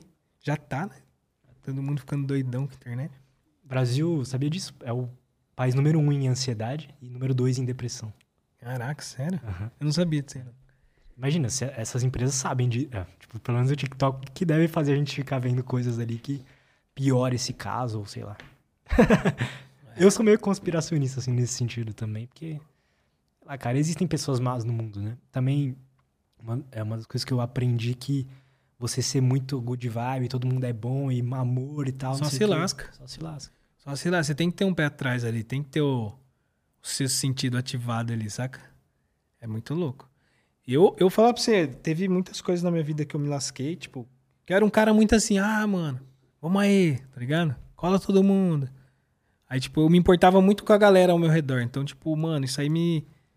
Às vezes me dava até uma ansiedade a mais. Tipo, mano, preciso ajudar o cara também ali, tá ligado? Porque tá correndo comigo, se eu não. Sabe? Tinha um... ficava muito bitolado em. Aí isso também é uma coisa que eu tirei o pé. Eu falei, ah, Como é mano. que você fez pra melhorar isso? Cara, foi, de- foi naturalmente, mano. Depois que, que eu me converti, aconteceu naturalmente. Tipo, muita gente sumiu da minha vida. Assim, ó. Sumiu, mano. Ficaram. Tipo, ficaram, acho que um. Daquela turma inteira que eu andava, assim. E, tipo assim, eu, eu enxergo isso como parte do processo, né, mano? Talvez um dia a gente, né, possa voltar a conviver com alguns, falar. Mas eu acho que, tipo, que nem tem pessoas que mandam mensagem, não, você tem que voltar a amizade com fulano de tal. Mano, mas não é assim, tipo, não vou fazer um vídeo voltando a amizade com fulano de não, mano, é uma vida real, é um processo, né, mano? Você tem que esperar o cara também ser curado lá, perdoar, liberar perdão. Então, tipo, não adianta eu chegar lá no cara, ô, vamos fazer um vídeo aí pra, né? Aham. Então acho que a galera esquece que é vida real mesmo, né? Não é. Então acho que tem, tem todo um processo. Aconteceu natural, mano. Eu não sei te dizer mesmo. Parece que, mano, foi saindo pessoas, entrando outras e tal.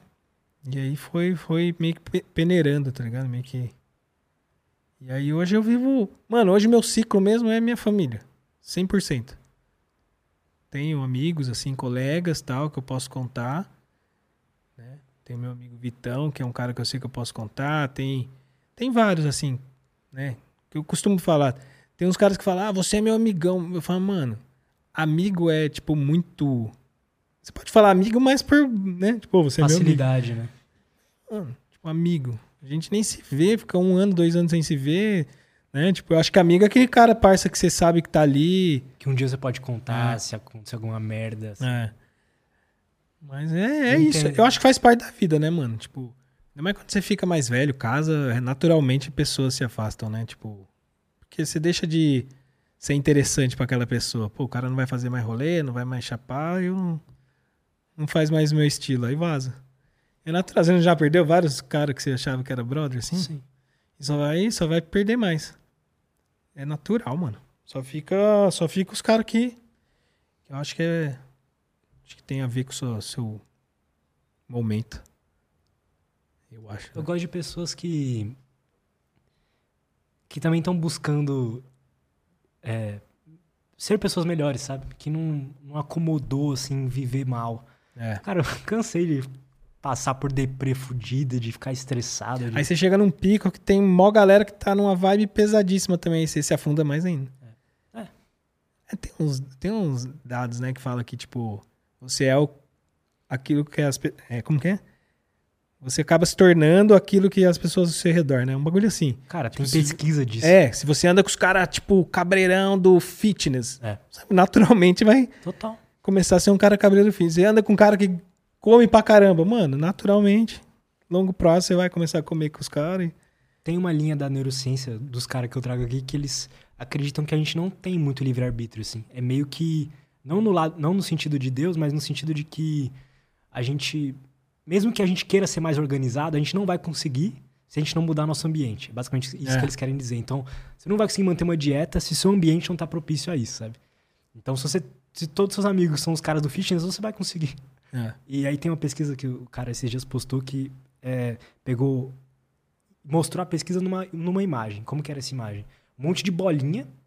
Essas bolinhas eram as pessoas. As bolinhas puxando mais pro azul eram pessoas deprimidas. Pessoas que estavam mais com humor mais deprimido e tal. As bolinhas puxando pro verde eram pessoas felizes. E era muito engraçado porque aí isso se espalha né, nessa, nessa imagem. As bolinhas azuis estavam sempre juntas e as verdes estavam sempre juntas também. Então você vai começando a perceber que realmente, e nosso cérebro ele só ele só funciona à base dos inputs que ele recebe. Ele não consegue inventar nada assim. Então, você tá recebendo input negativo, ele vai fazer você se sentir mal, se sentir pro lado mais negativo. Tá recebendo input positivo, você vai para esse caminho. Cara, isso é real. Teve um dia, mano, Eu tava benzão, tava eu e minha mina, não lembro onde que. Tava eu e meu pai, eu acho. É, eu e meu pai. Nossa, eu tava benzão, tava um dia bem gostoso, assim, produtivo. Eu fui numa loja. Isso, eu fui numa loja, mano. E foi um dia depois do carnaval que voltou as lojas a trabalhar, quarta-feira. E aí, mano, todos os funcionários estavam destruído, mano. Tipo, bocejando. ah, E o cara que me atendeu não conseguia nem falar. Mano, eu saí de lá, parça. Acabado, mano. Cheguei pra minha mina e falei: Ô, eu tô destruído. Mano, me deu um bagulho, um peso. Acho que o bagulho que eles estavam passou tudo pra mim, mano. Aí eu fico brisando, mano. É muito louca a energia, né? É igual chegar um cara aqui felizão pra alto astral, você. Na hora. Na Sim. hora, né, mano? Tem gente que chega no pico, você já olha e fala: Nossa, esse aí tá. Esse maluco é zica. É energia boa. Ou ne- negativa, você já fala: Nossa, já. Parece que vem, né? O negócio e você fala: Meu Deus. Isso é muito louco. É cara. muito doido, mano. É muito doido. Eu- hoje em dia eu, eu sou um cara. Converso muito com cientista, né? Então eu fiquei cético, chato, mas. É muito esquisito mesmo. É uma assim, é essa parada de energia, assim. Você sente algo estranho, né, cara? Total, sente. Eu, eu faço academia e tem um cara que falou, mano, se tem um aqui que fica só reclamando, que todo exercício reclama, que ah, não sei o quê, começa a passar pros outros. E aí ele fala, eu prefiro não ter esse cara dentro da minha academia porque ele acaba infectando outros e, des- e outros desistindo por causa dele. E é real, mano. Total. Você tá na academia, o cara só reclamando, o cara só você fica, ó, você fala real mesmo. Nossa, mó bosta fazer academia, hein? Já é um pretexto pra quem não gosta, já. Putz, verdade. Eu fui naquela academia lá do Ironberg, sabe? Do, do Cariani, lá dos caras. E lá é outra vibe, né? A galera é viciada, ama treinar. E lá você fica empolgadaço pra treinar, porque você vê a galera curtindo, fazendo marmita. Tem isso, né, cara? O Wesley e tal, ele fala muito dessa questão do ambiente, assim. O ambiente, ele vai regular todos os seus comportamentos. Então, hoje a minha vida, pra eu que- querer viver melhor e não sofrer tanto, é tomar cuidado com o ambiente que eu tô inserido, sabe? Olha, eu tenho esse exemplo lá na, na minha casa. Meu sogro e minha sogra, mano, vive vendo jornal, tipo, esses da Atena da vida. Mano, você chega pra jantar, mano, tá lá. Esses dias eu rachei o bico, mano. Eu sentei pra comer lá. A gente geralmente janta lá com eles, né? Aí, pô, tava eu, Elaine, minha filha, assim. E do nada, meu sogro. Não, que essa mulher tem que pagar com a vida dela, porque o que ela. E nós nem sabíamos o que, que era. O que, que você tá falando? Não, porque ela matou o filho dela. Como que. Aí eu falei, meu Deus. Eu olhei assim para ele, deu dó, tá ligado? Eu falei, ô louco. Chegar nessa idade, cara, ficar só. Nós fala todo dia, ó, para de ver isso aí, para. Mano, consome tudo, fica puto da vida, fica revoltado. Ah, mano. É muito real. Nem TV eu tenho em casa. Tenho, mano, tipo, TV a cabo, esses bagulho. Nem tem, mano. Não assisto TV faz, nossa, anos e anos. Cara, eu perce- eu percebo, isso pelos cortes. Porque assim. Não é que os caras, tipo, da Atena faz aquele tipo de, de, de, de matéria pra fazer as pessoas se sentirem daquela forma. É que as pessoas gostam de ver Gosta. aquilo. Elas gostam de ver tragédia. É do tal. ser humano, né? É. Tipo, ver foto de gente morta. Cara, esses dias minha mãe. Não, que. que. Minha mãe é trágica, mano. Tudo ela tem uma tragédia. Que. Minha, é, tiraram foto da minha mãe morta no caixão. Eu falei, mas pra quê? Não, pra ter uma recordação. Eu falei, mano, tem recordação dela viva. Isso vendo das antigas. Aí, mano, ficou só os ossos. Tiraram a foto dos ossos. Falei, ah, mano. Tá tirando, tio. Quer ver? Eu falei, não, mano. Eu vou ver osso, tá doida? Caraca, as brisas das- da galera mais velha, né, mano? Assistir esses bagulho. E é, o- aí a pessoa acaba consumindo tudo aquilo, né, mano? Aí enxerga a vida como? Uma tragédia. Nossa. Não vê mais felicidade em nada. A gente tenta tirar eles, mas é vício, né? Viciou ver essas paradas. E os caras sabem também, viu? Os caras fazem porque sabe que tem o cara que ama. Que ama a vida da desgraça. Nossa. Nos cortes, cara, se eu faço um corte, por exemplo, é, mais negativo, dá muito mais view do que um Não. negócio mais positivo. Se eu puxar meu canal agora, pode olhar lá. Os vídeos mais negativos é os que mais bomba. Naturalmente, é os que mais bomba. Não sei, a galera acha que quer ver, sei lá. Às vezes nem é por mal, mas é um vício do ser humano mesmo. Quantas vezes você não Por vê um que será, acidente né? e você quer ver? É, verdade. Você quer curiosão, nossa, nossa. É verdade. Várias vezes eu vejo um acidente, nossa, o que que é? Tem corpo? Você quer ver o corpo? Você fala, mano, que loucura. É uma curiosidade estranha, né? É verdade. Quando eu, mano, quando, quando eu era mais. Sabe o que? Uns par de anos já. Teve um acidente, mano. Aí. Parei o carro pra ver. Olha que idiota. Parei o carro, falei, vou ver o que que é.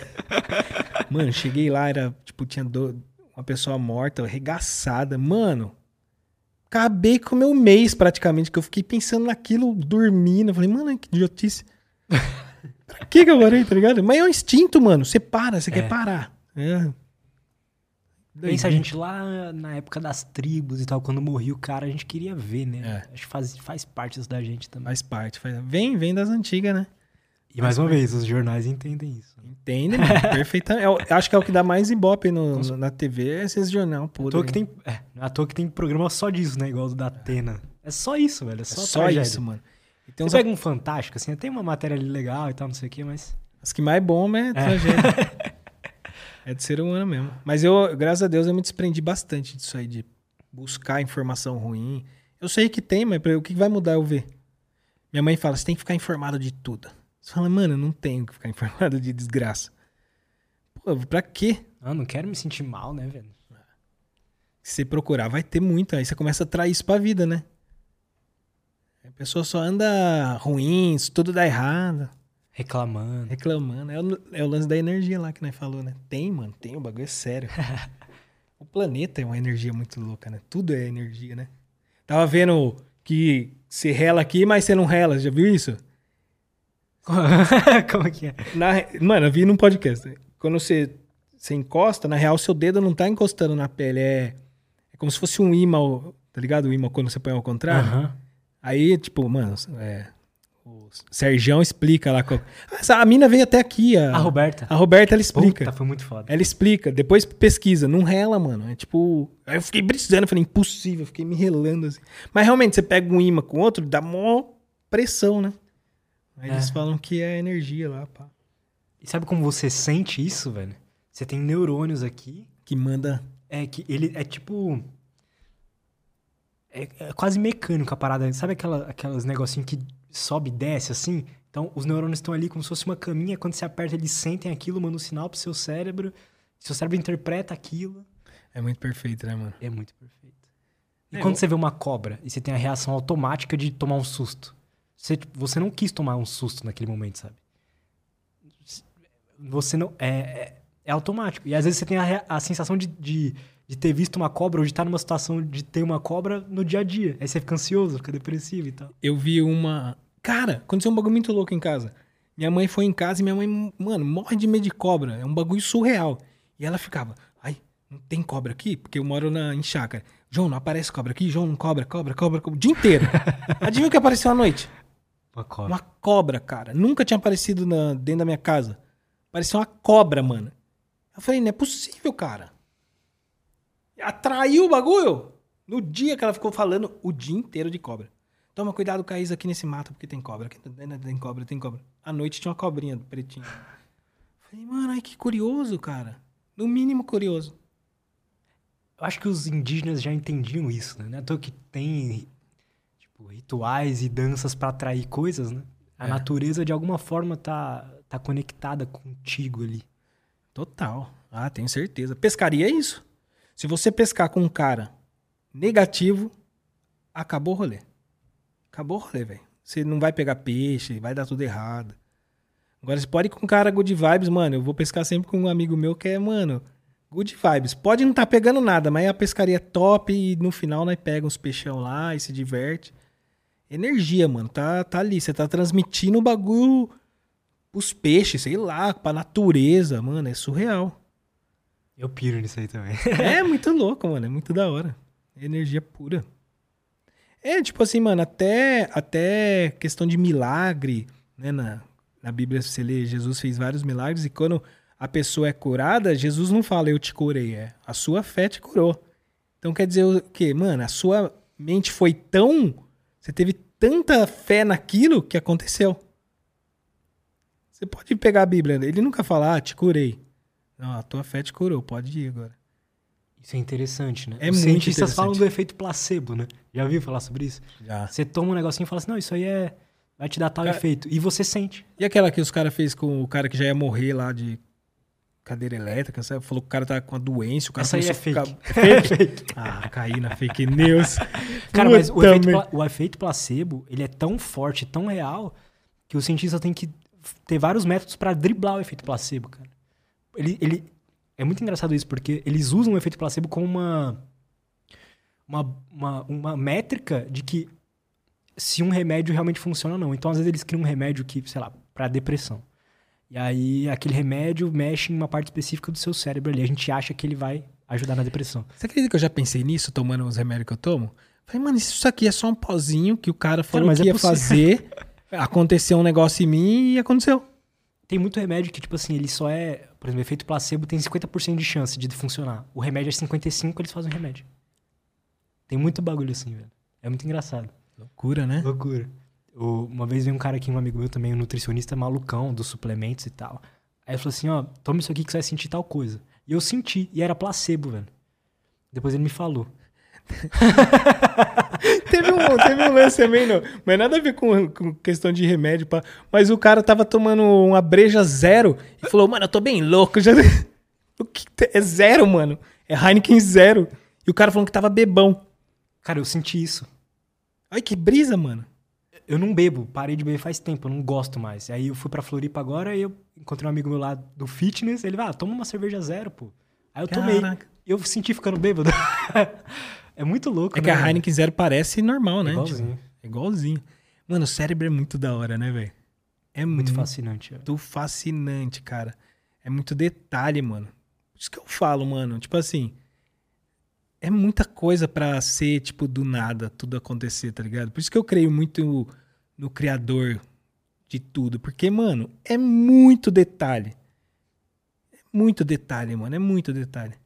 E chega um, um- um limite que a ciência não consegue mais descobrir algumas coisas e ficam ali, né, tipo, tipo, martelando tal, com teorias, porque chega num nível, mano, tipo, é muito sinistro, cara.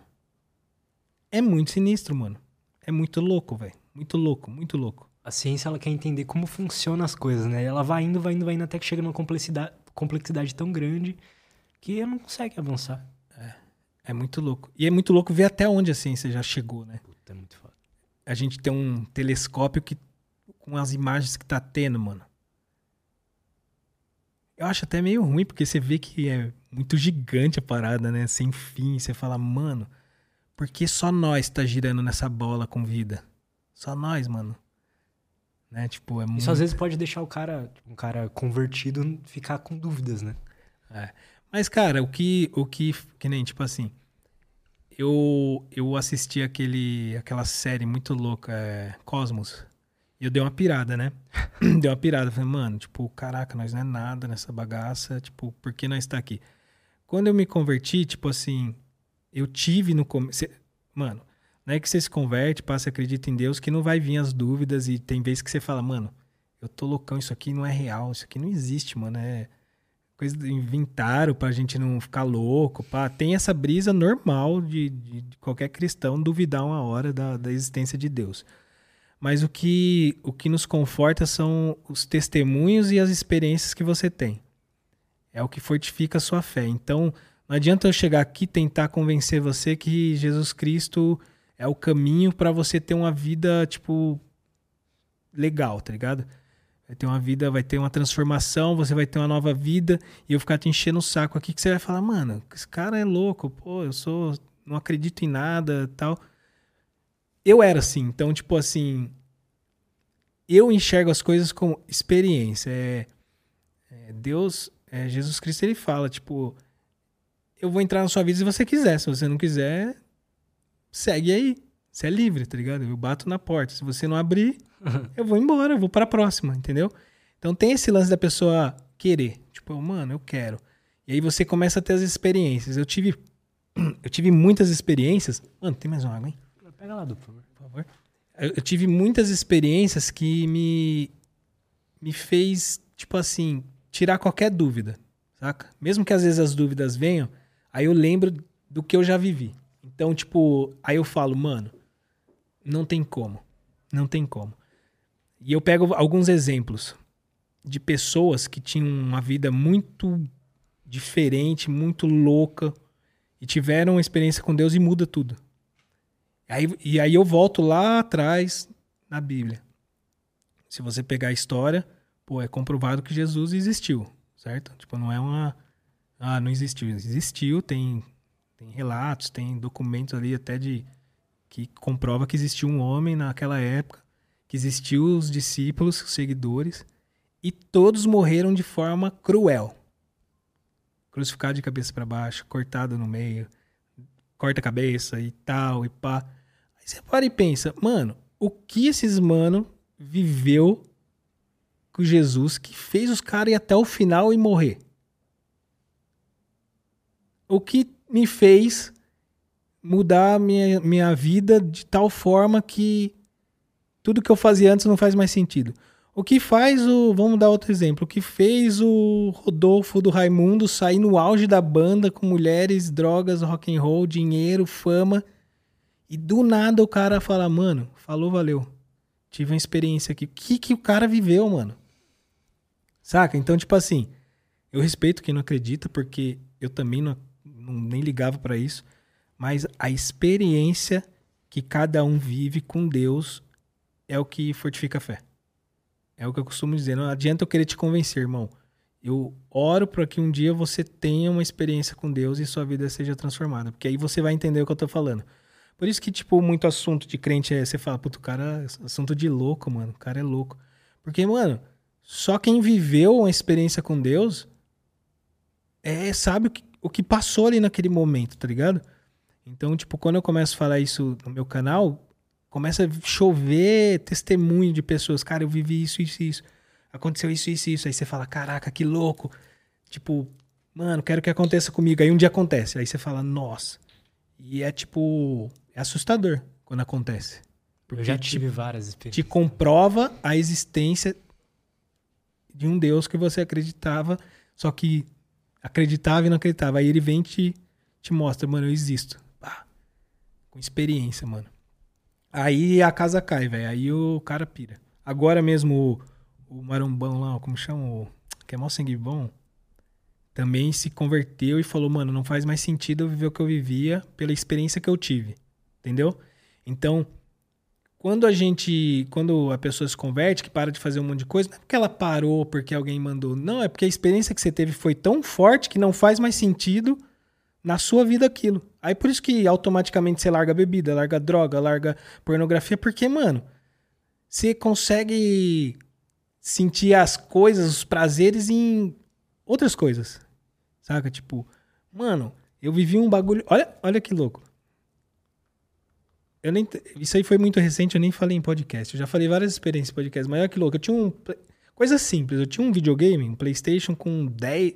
Tinha uns 20 jogos lá e PlayStation 4. Dois controles. Mano, nunca jogo. Nunca jogo, nunca jogo. Eu falei, mano, que, que dó, né? O bagulho parado aí. Eu falei, não vou vender. Aí eu falei com Deus, Deus, manda uma- um moleque aí pra eu, pra eu dar esse videogame. Falei, Deus, manda um moleque aí que tem o sonho, quer jogar, sei lá. Porque eu falei, eu posso dar pra qualquer um, mas, mano, às vezes o cara vai vender, pá. Mano, olha isso que. E pedi pra Deus. E passou um tempo, mano. Passou um tempão. Aí eu tava na feira, fui na feira com meu pai. Fui no, é, fui no açougue e fui na feira. Voltando da feira, veio um molequinho assim, um gordinho. Oi, moço, tudo bem?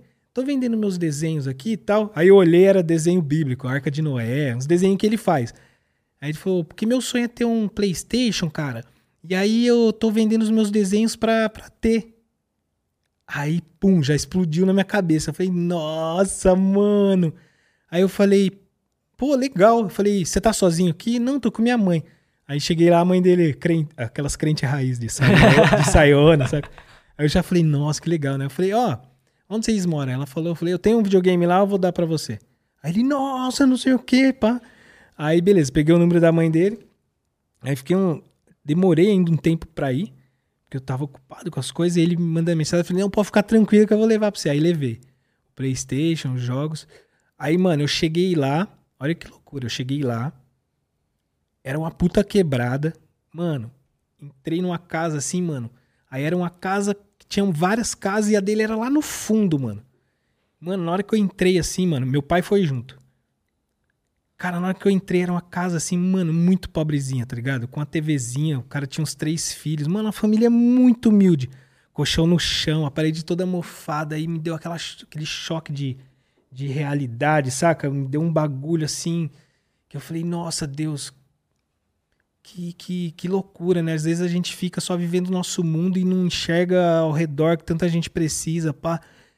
Aí, cara, eu comecei a ter uma experiência muito louca ali. Aí eu, eu entreguei o videogame, instalei, porque ele pediu pra eu instalar, que ele não sabia. Aí eu olhei aquela situação e era perto do Natal, mano. Aí o pai dele falou: Nossa, cara, que, que felicidade. Meu filho é um menino tão bom, estudioso. Aí ele falou assim: ele ele ora todo dia para ter um videogame, ele pede a Deus, porque, pô, é o sonho dele é ser gamer, né? Tipo, Aham. ter um videogame e tal.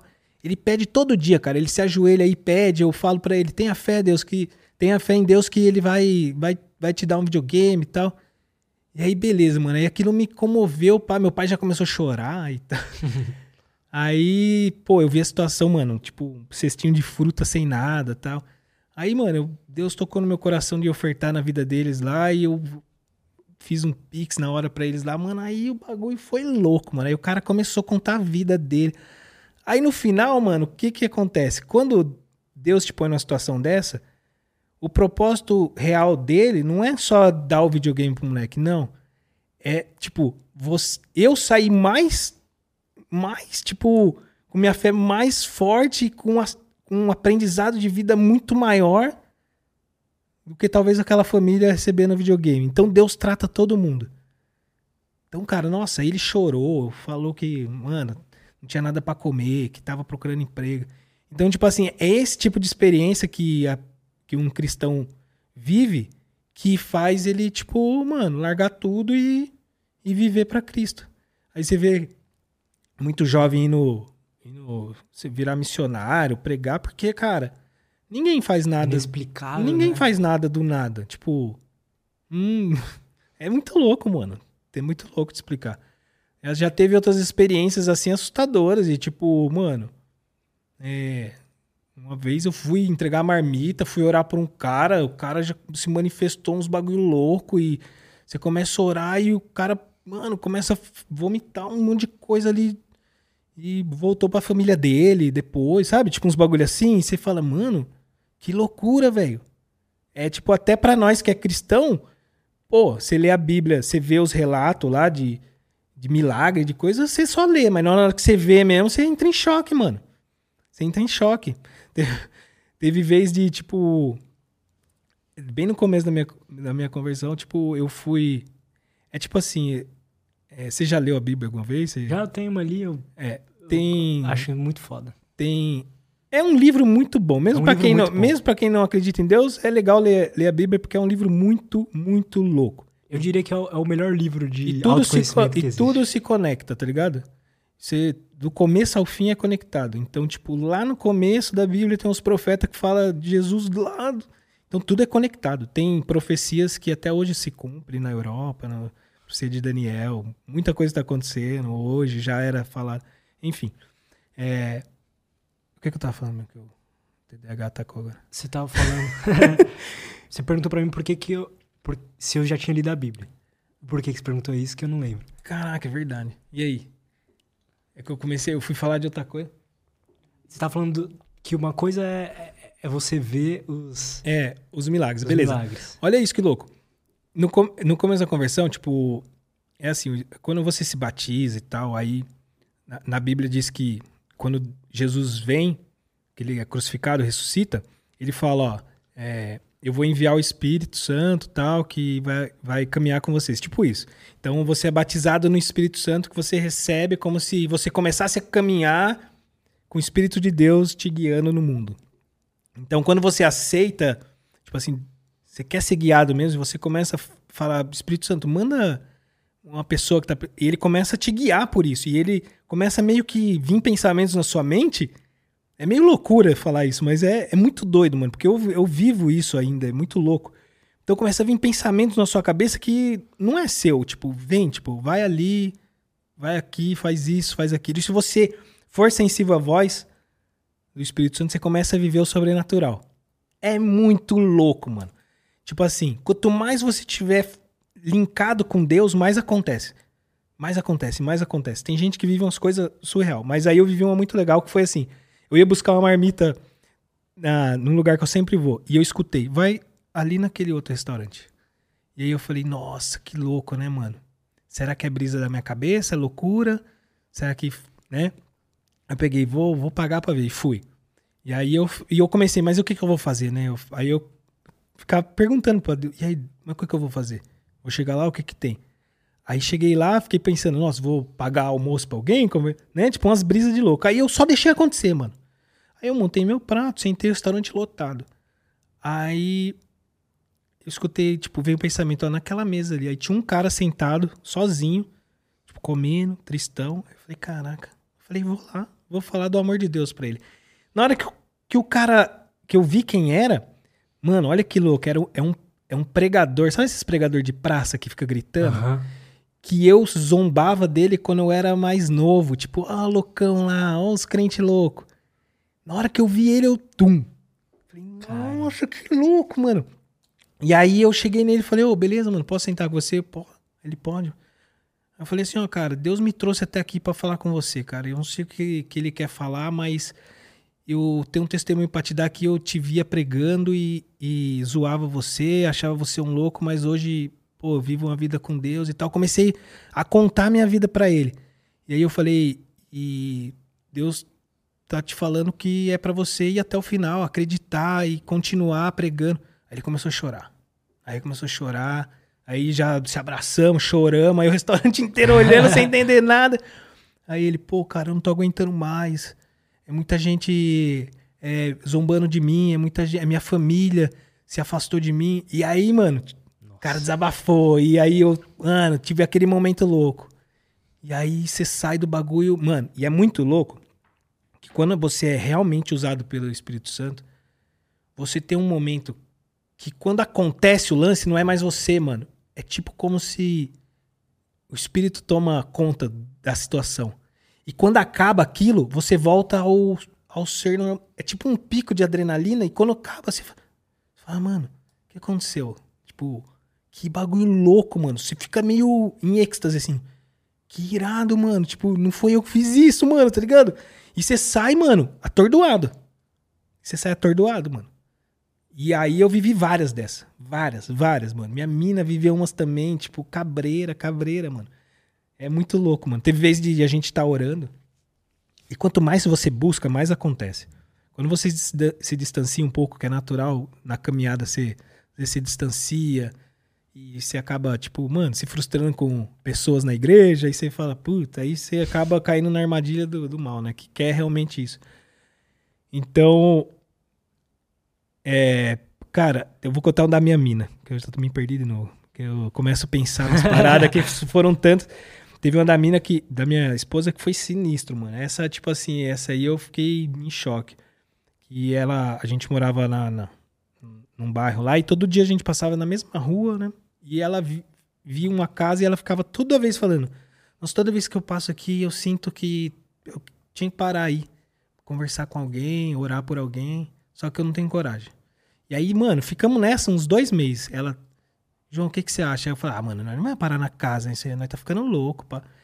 E aí um dia, cara, incomodou tanto ela que ela ficou agoniada e começou meio que passar mal mesmo, de tipo, João, não aguento mais. Vamos lá e vamos ver no que dá. E nós parou o carro longe. Porque era uma casa meio, tipo, meio antiga, assim. Parecia que não morava ninguém, não sei, era estranho. E aí, nesse dia, a janela estava aberta, ela viu que a janela estava aberta, falou, vamos lá. E aí nós montamos uma estratégia, parar o carro, pá.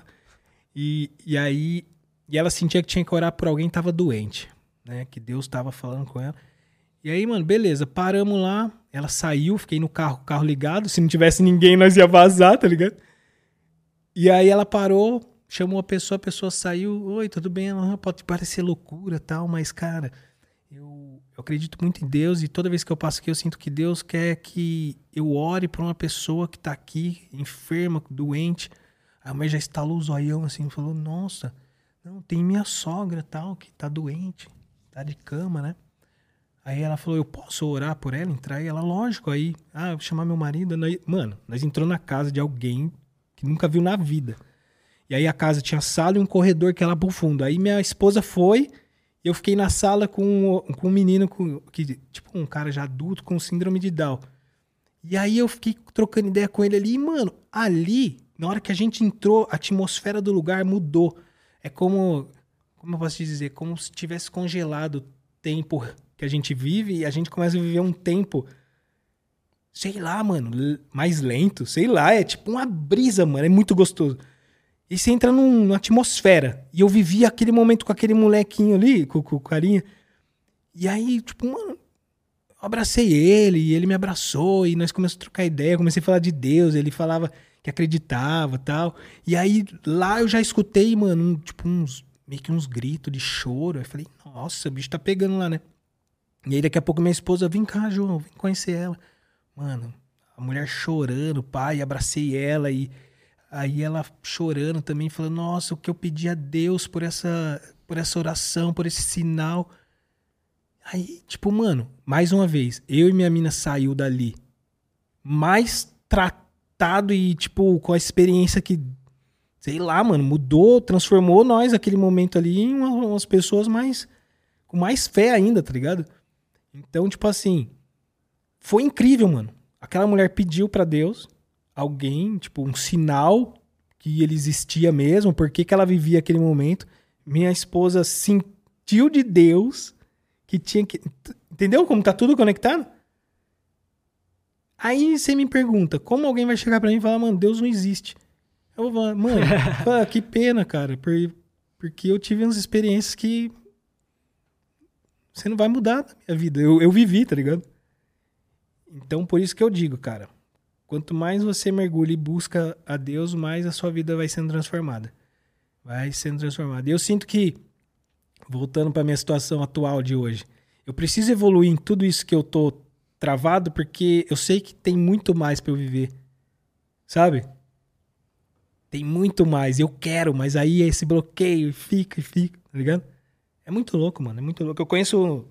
Tenho, tenho amigos, assim, que vivem coisas sobrenaturais. Tem amigo que é missionário, vai para África, vai para vai para Europa, em país lá que tipo o índice de cristão é mínimo e vai pregar e vive uns bagulho surreal.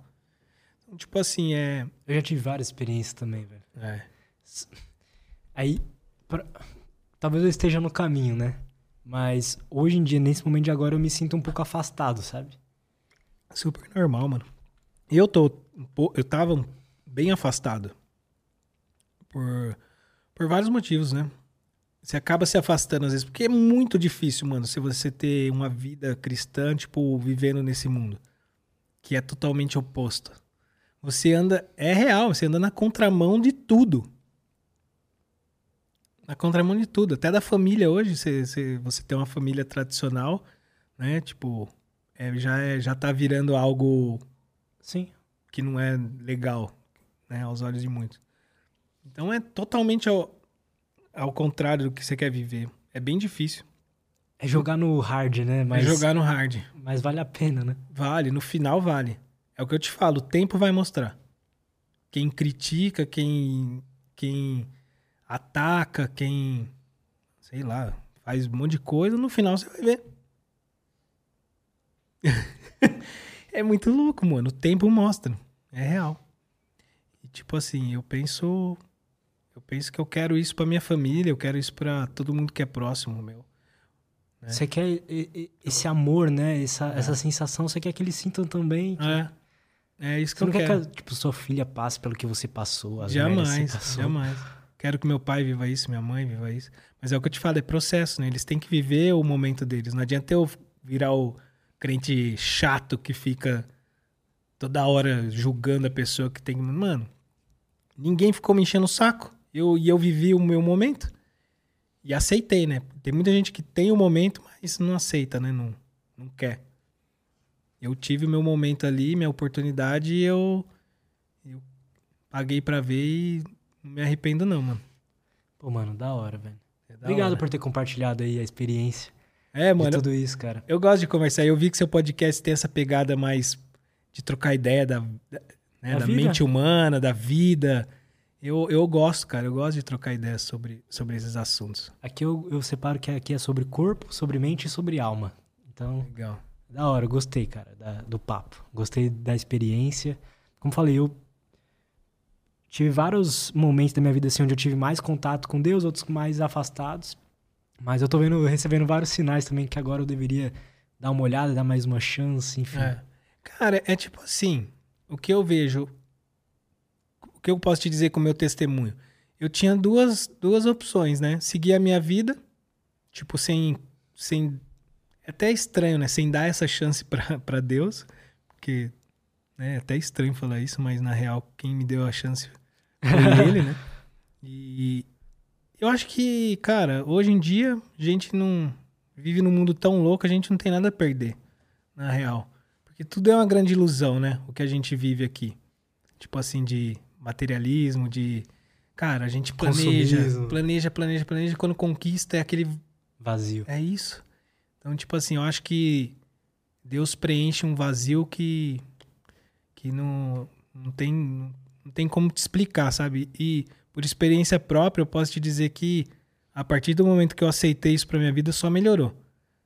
Lógico, teve vários conflitos na minha mente, porque bate de frente com tudo que eu vivia, né? Bateu de frente com meu ego, com, com meus costumes, com meus vícios. Então, é uma luta constante, mas quando você vence, você vai vendo que vai valendo a pena. E aí, é o que eu te falo, você já teve algumas experiências. Então, eu acho que Deus já falou diversas vezes com você, né? Então, eu acho que, tipo assim, eu acho que, cara, é, tudo tem um momento certo, né? A hora certa. E você vai saber qual vai ser a hora certa. Você vai sentir no seu coração o momento certo. De, de falar assim, pô, eu acho que é, que é isso. Que é o que eu te falei, não adianta eu chegar agora e falar pra você, é a hora agora, mano, vai. Você vai sentir no seu coração. E você fala, tipo, ah, tô vendo vários sinais. Às vezes Deus manda vários sinais. E uma das coisas que eu percebi também quando eu me converti é que Deus falou comigo várias vezes e eu ignorei. Várias, mano. Várias. Só que eu era muito louco, então eu falava, mano, nada a ver. Isso aí é brisa, isso aí é fora, entendeu? Que loucura, né? Por isso que eu falo, tem um momento certo, mano.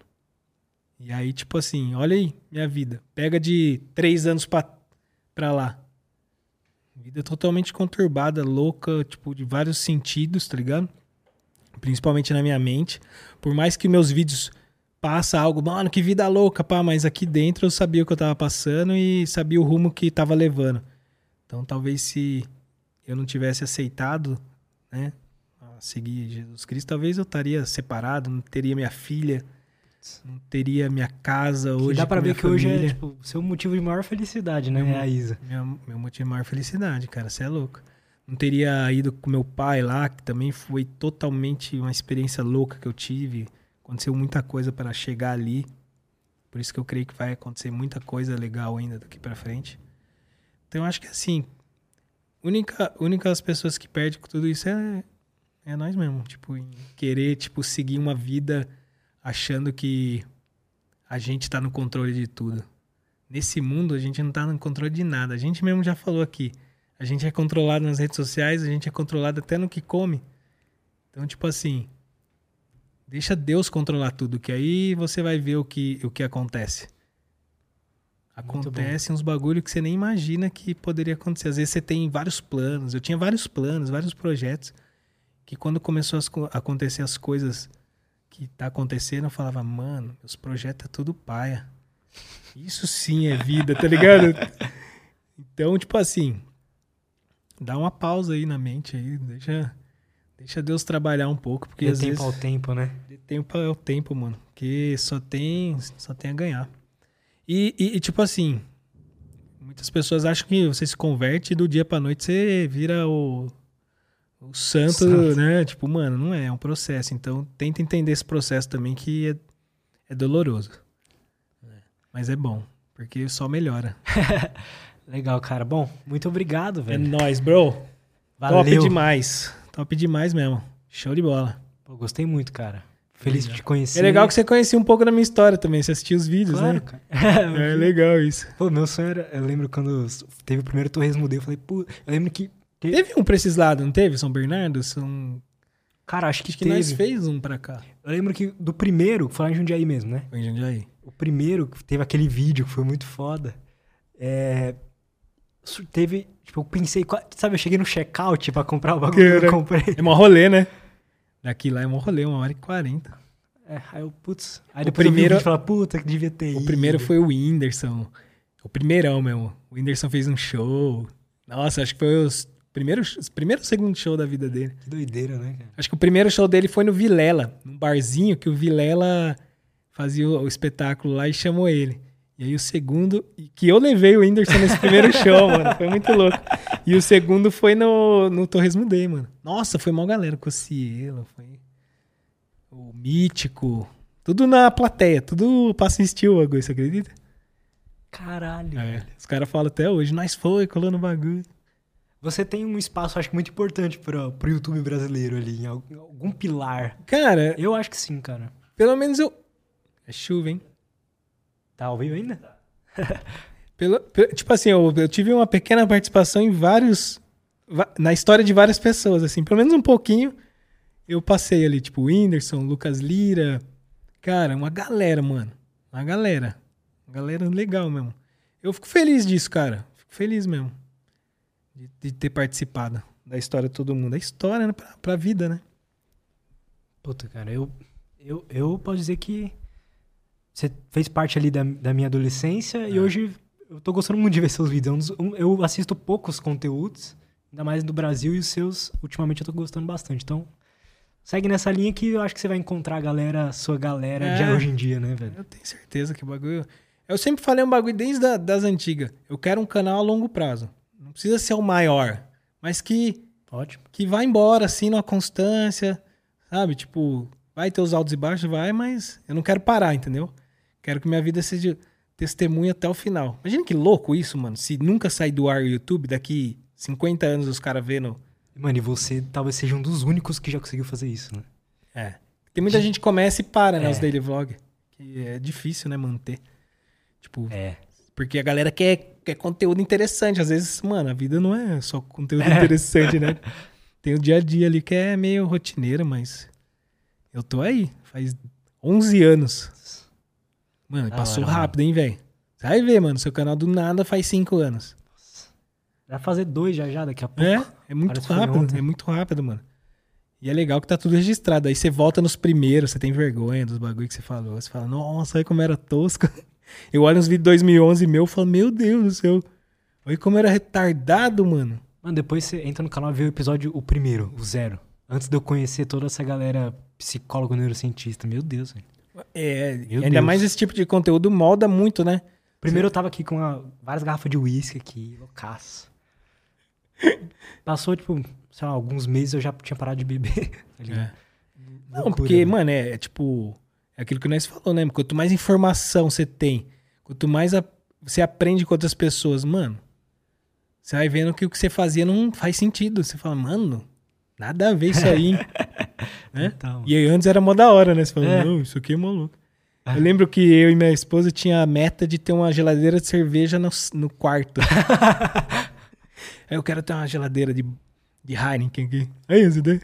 Hoje em dia, nossa, bebe a sem álcool já passa mal já. Eu lembro que quando eu bebi, o último porre que eu tomei, eu demorei três dias pra voltar a viver normal. E eu tinha uns 35, 34, eu acho.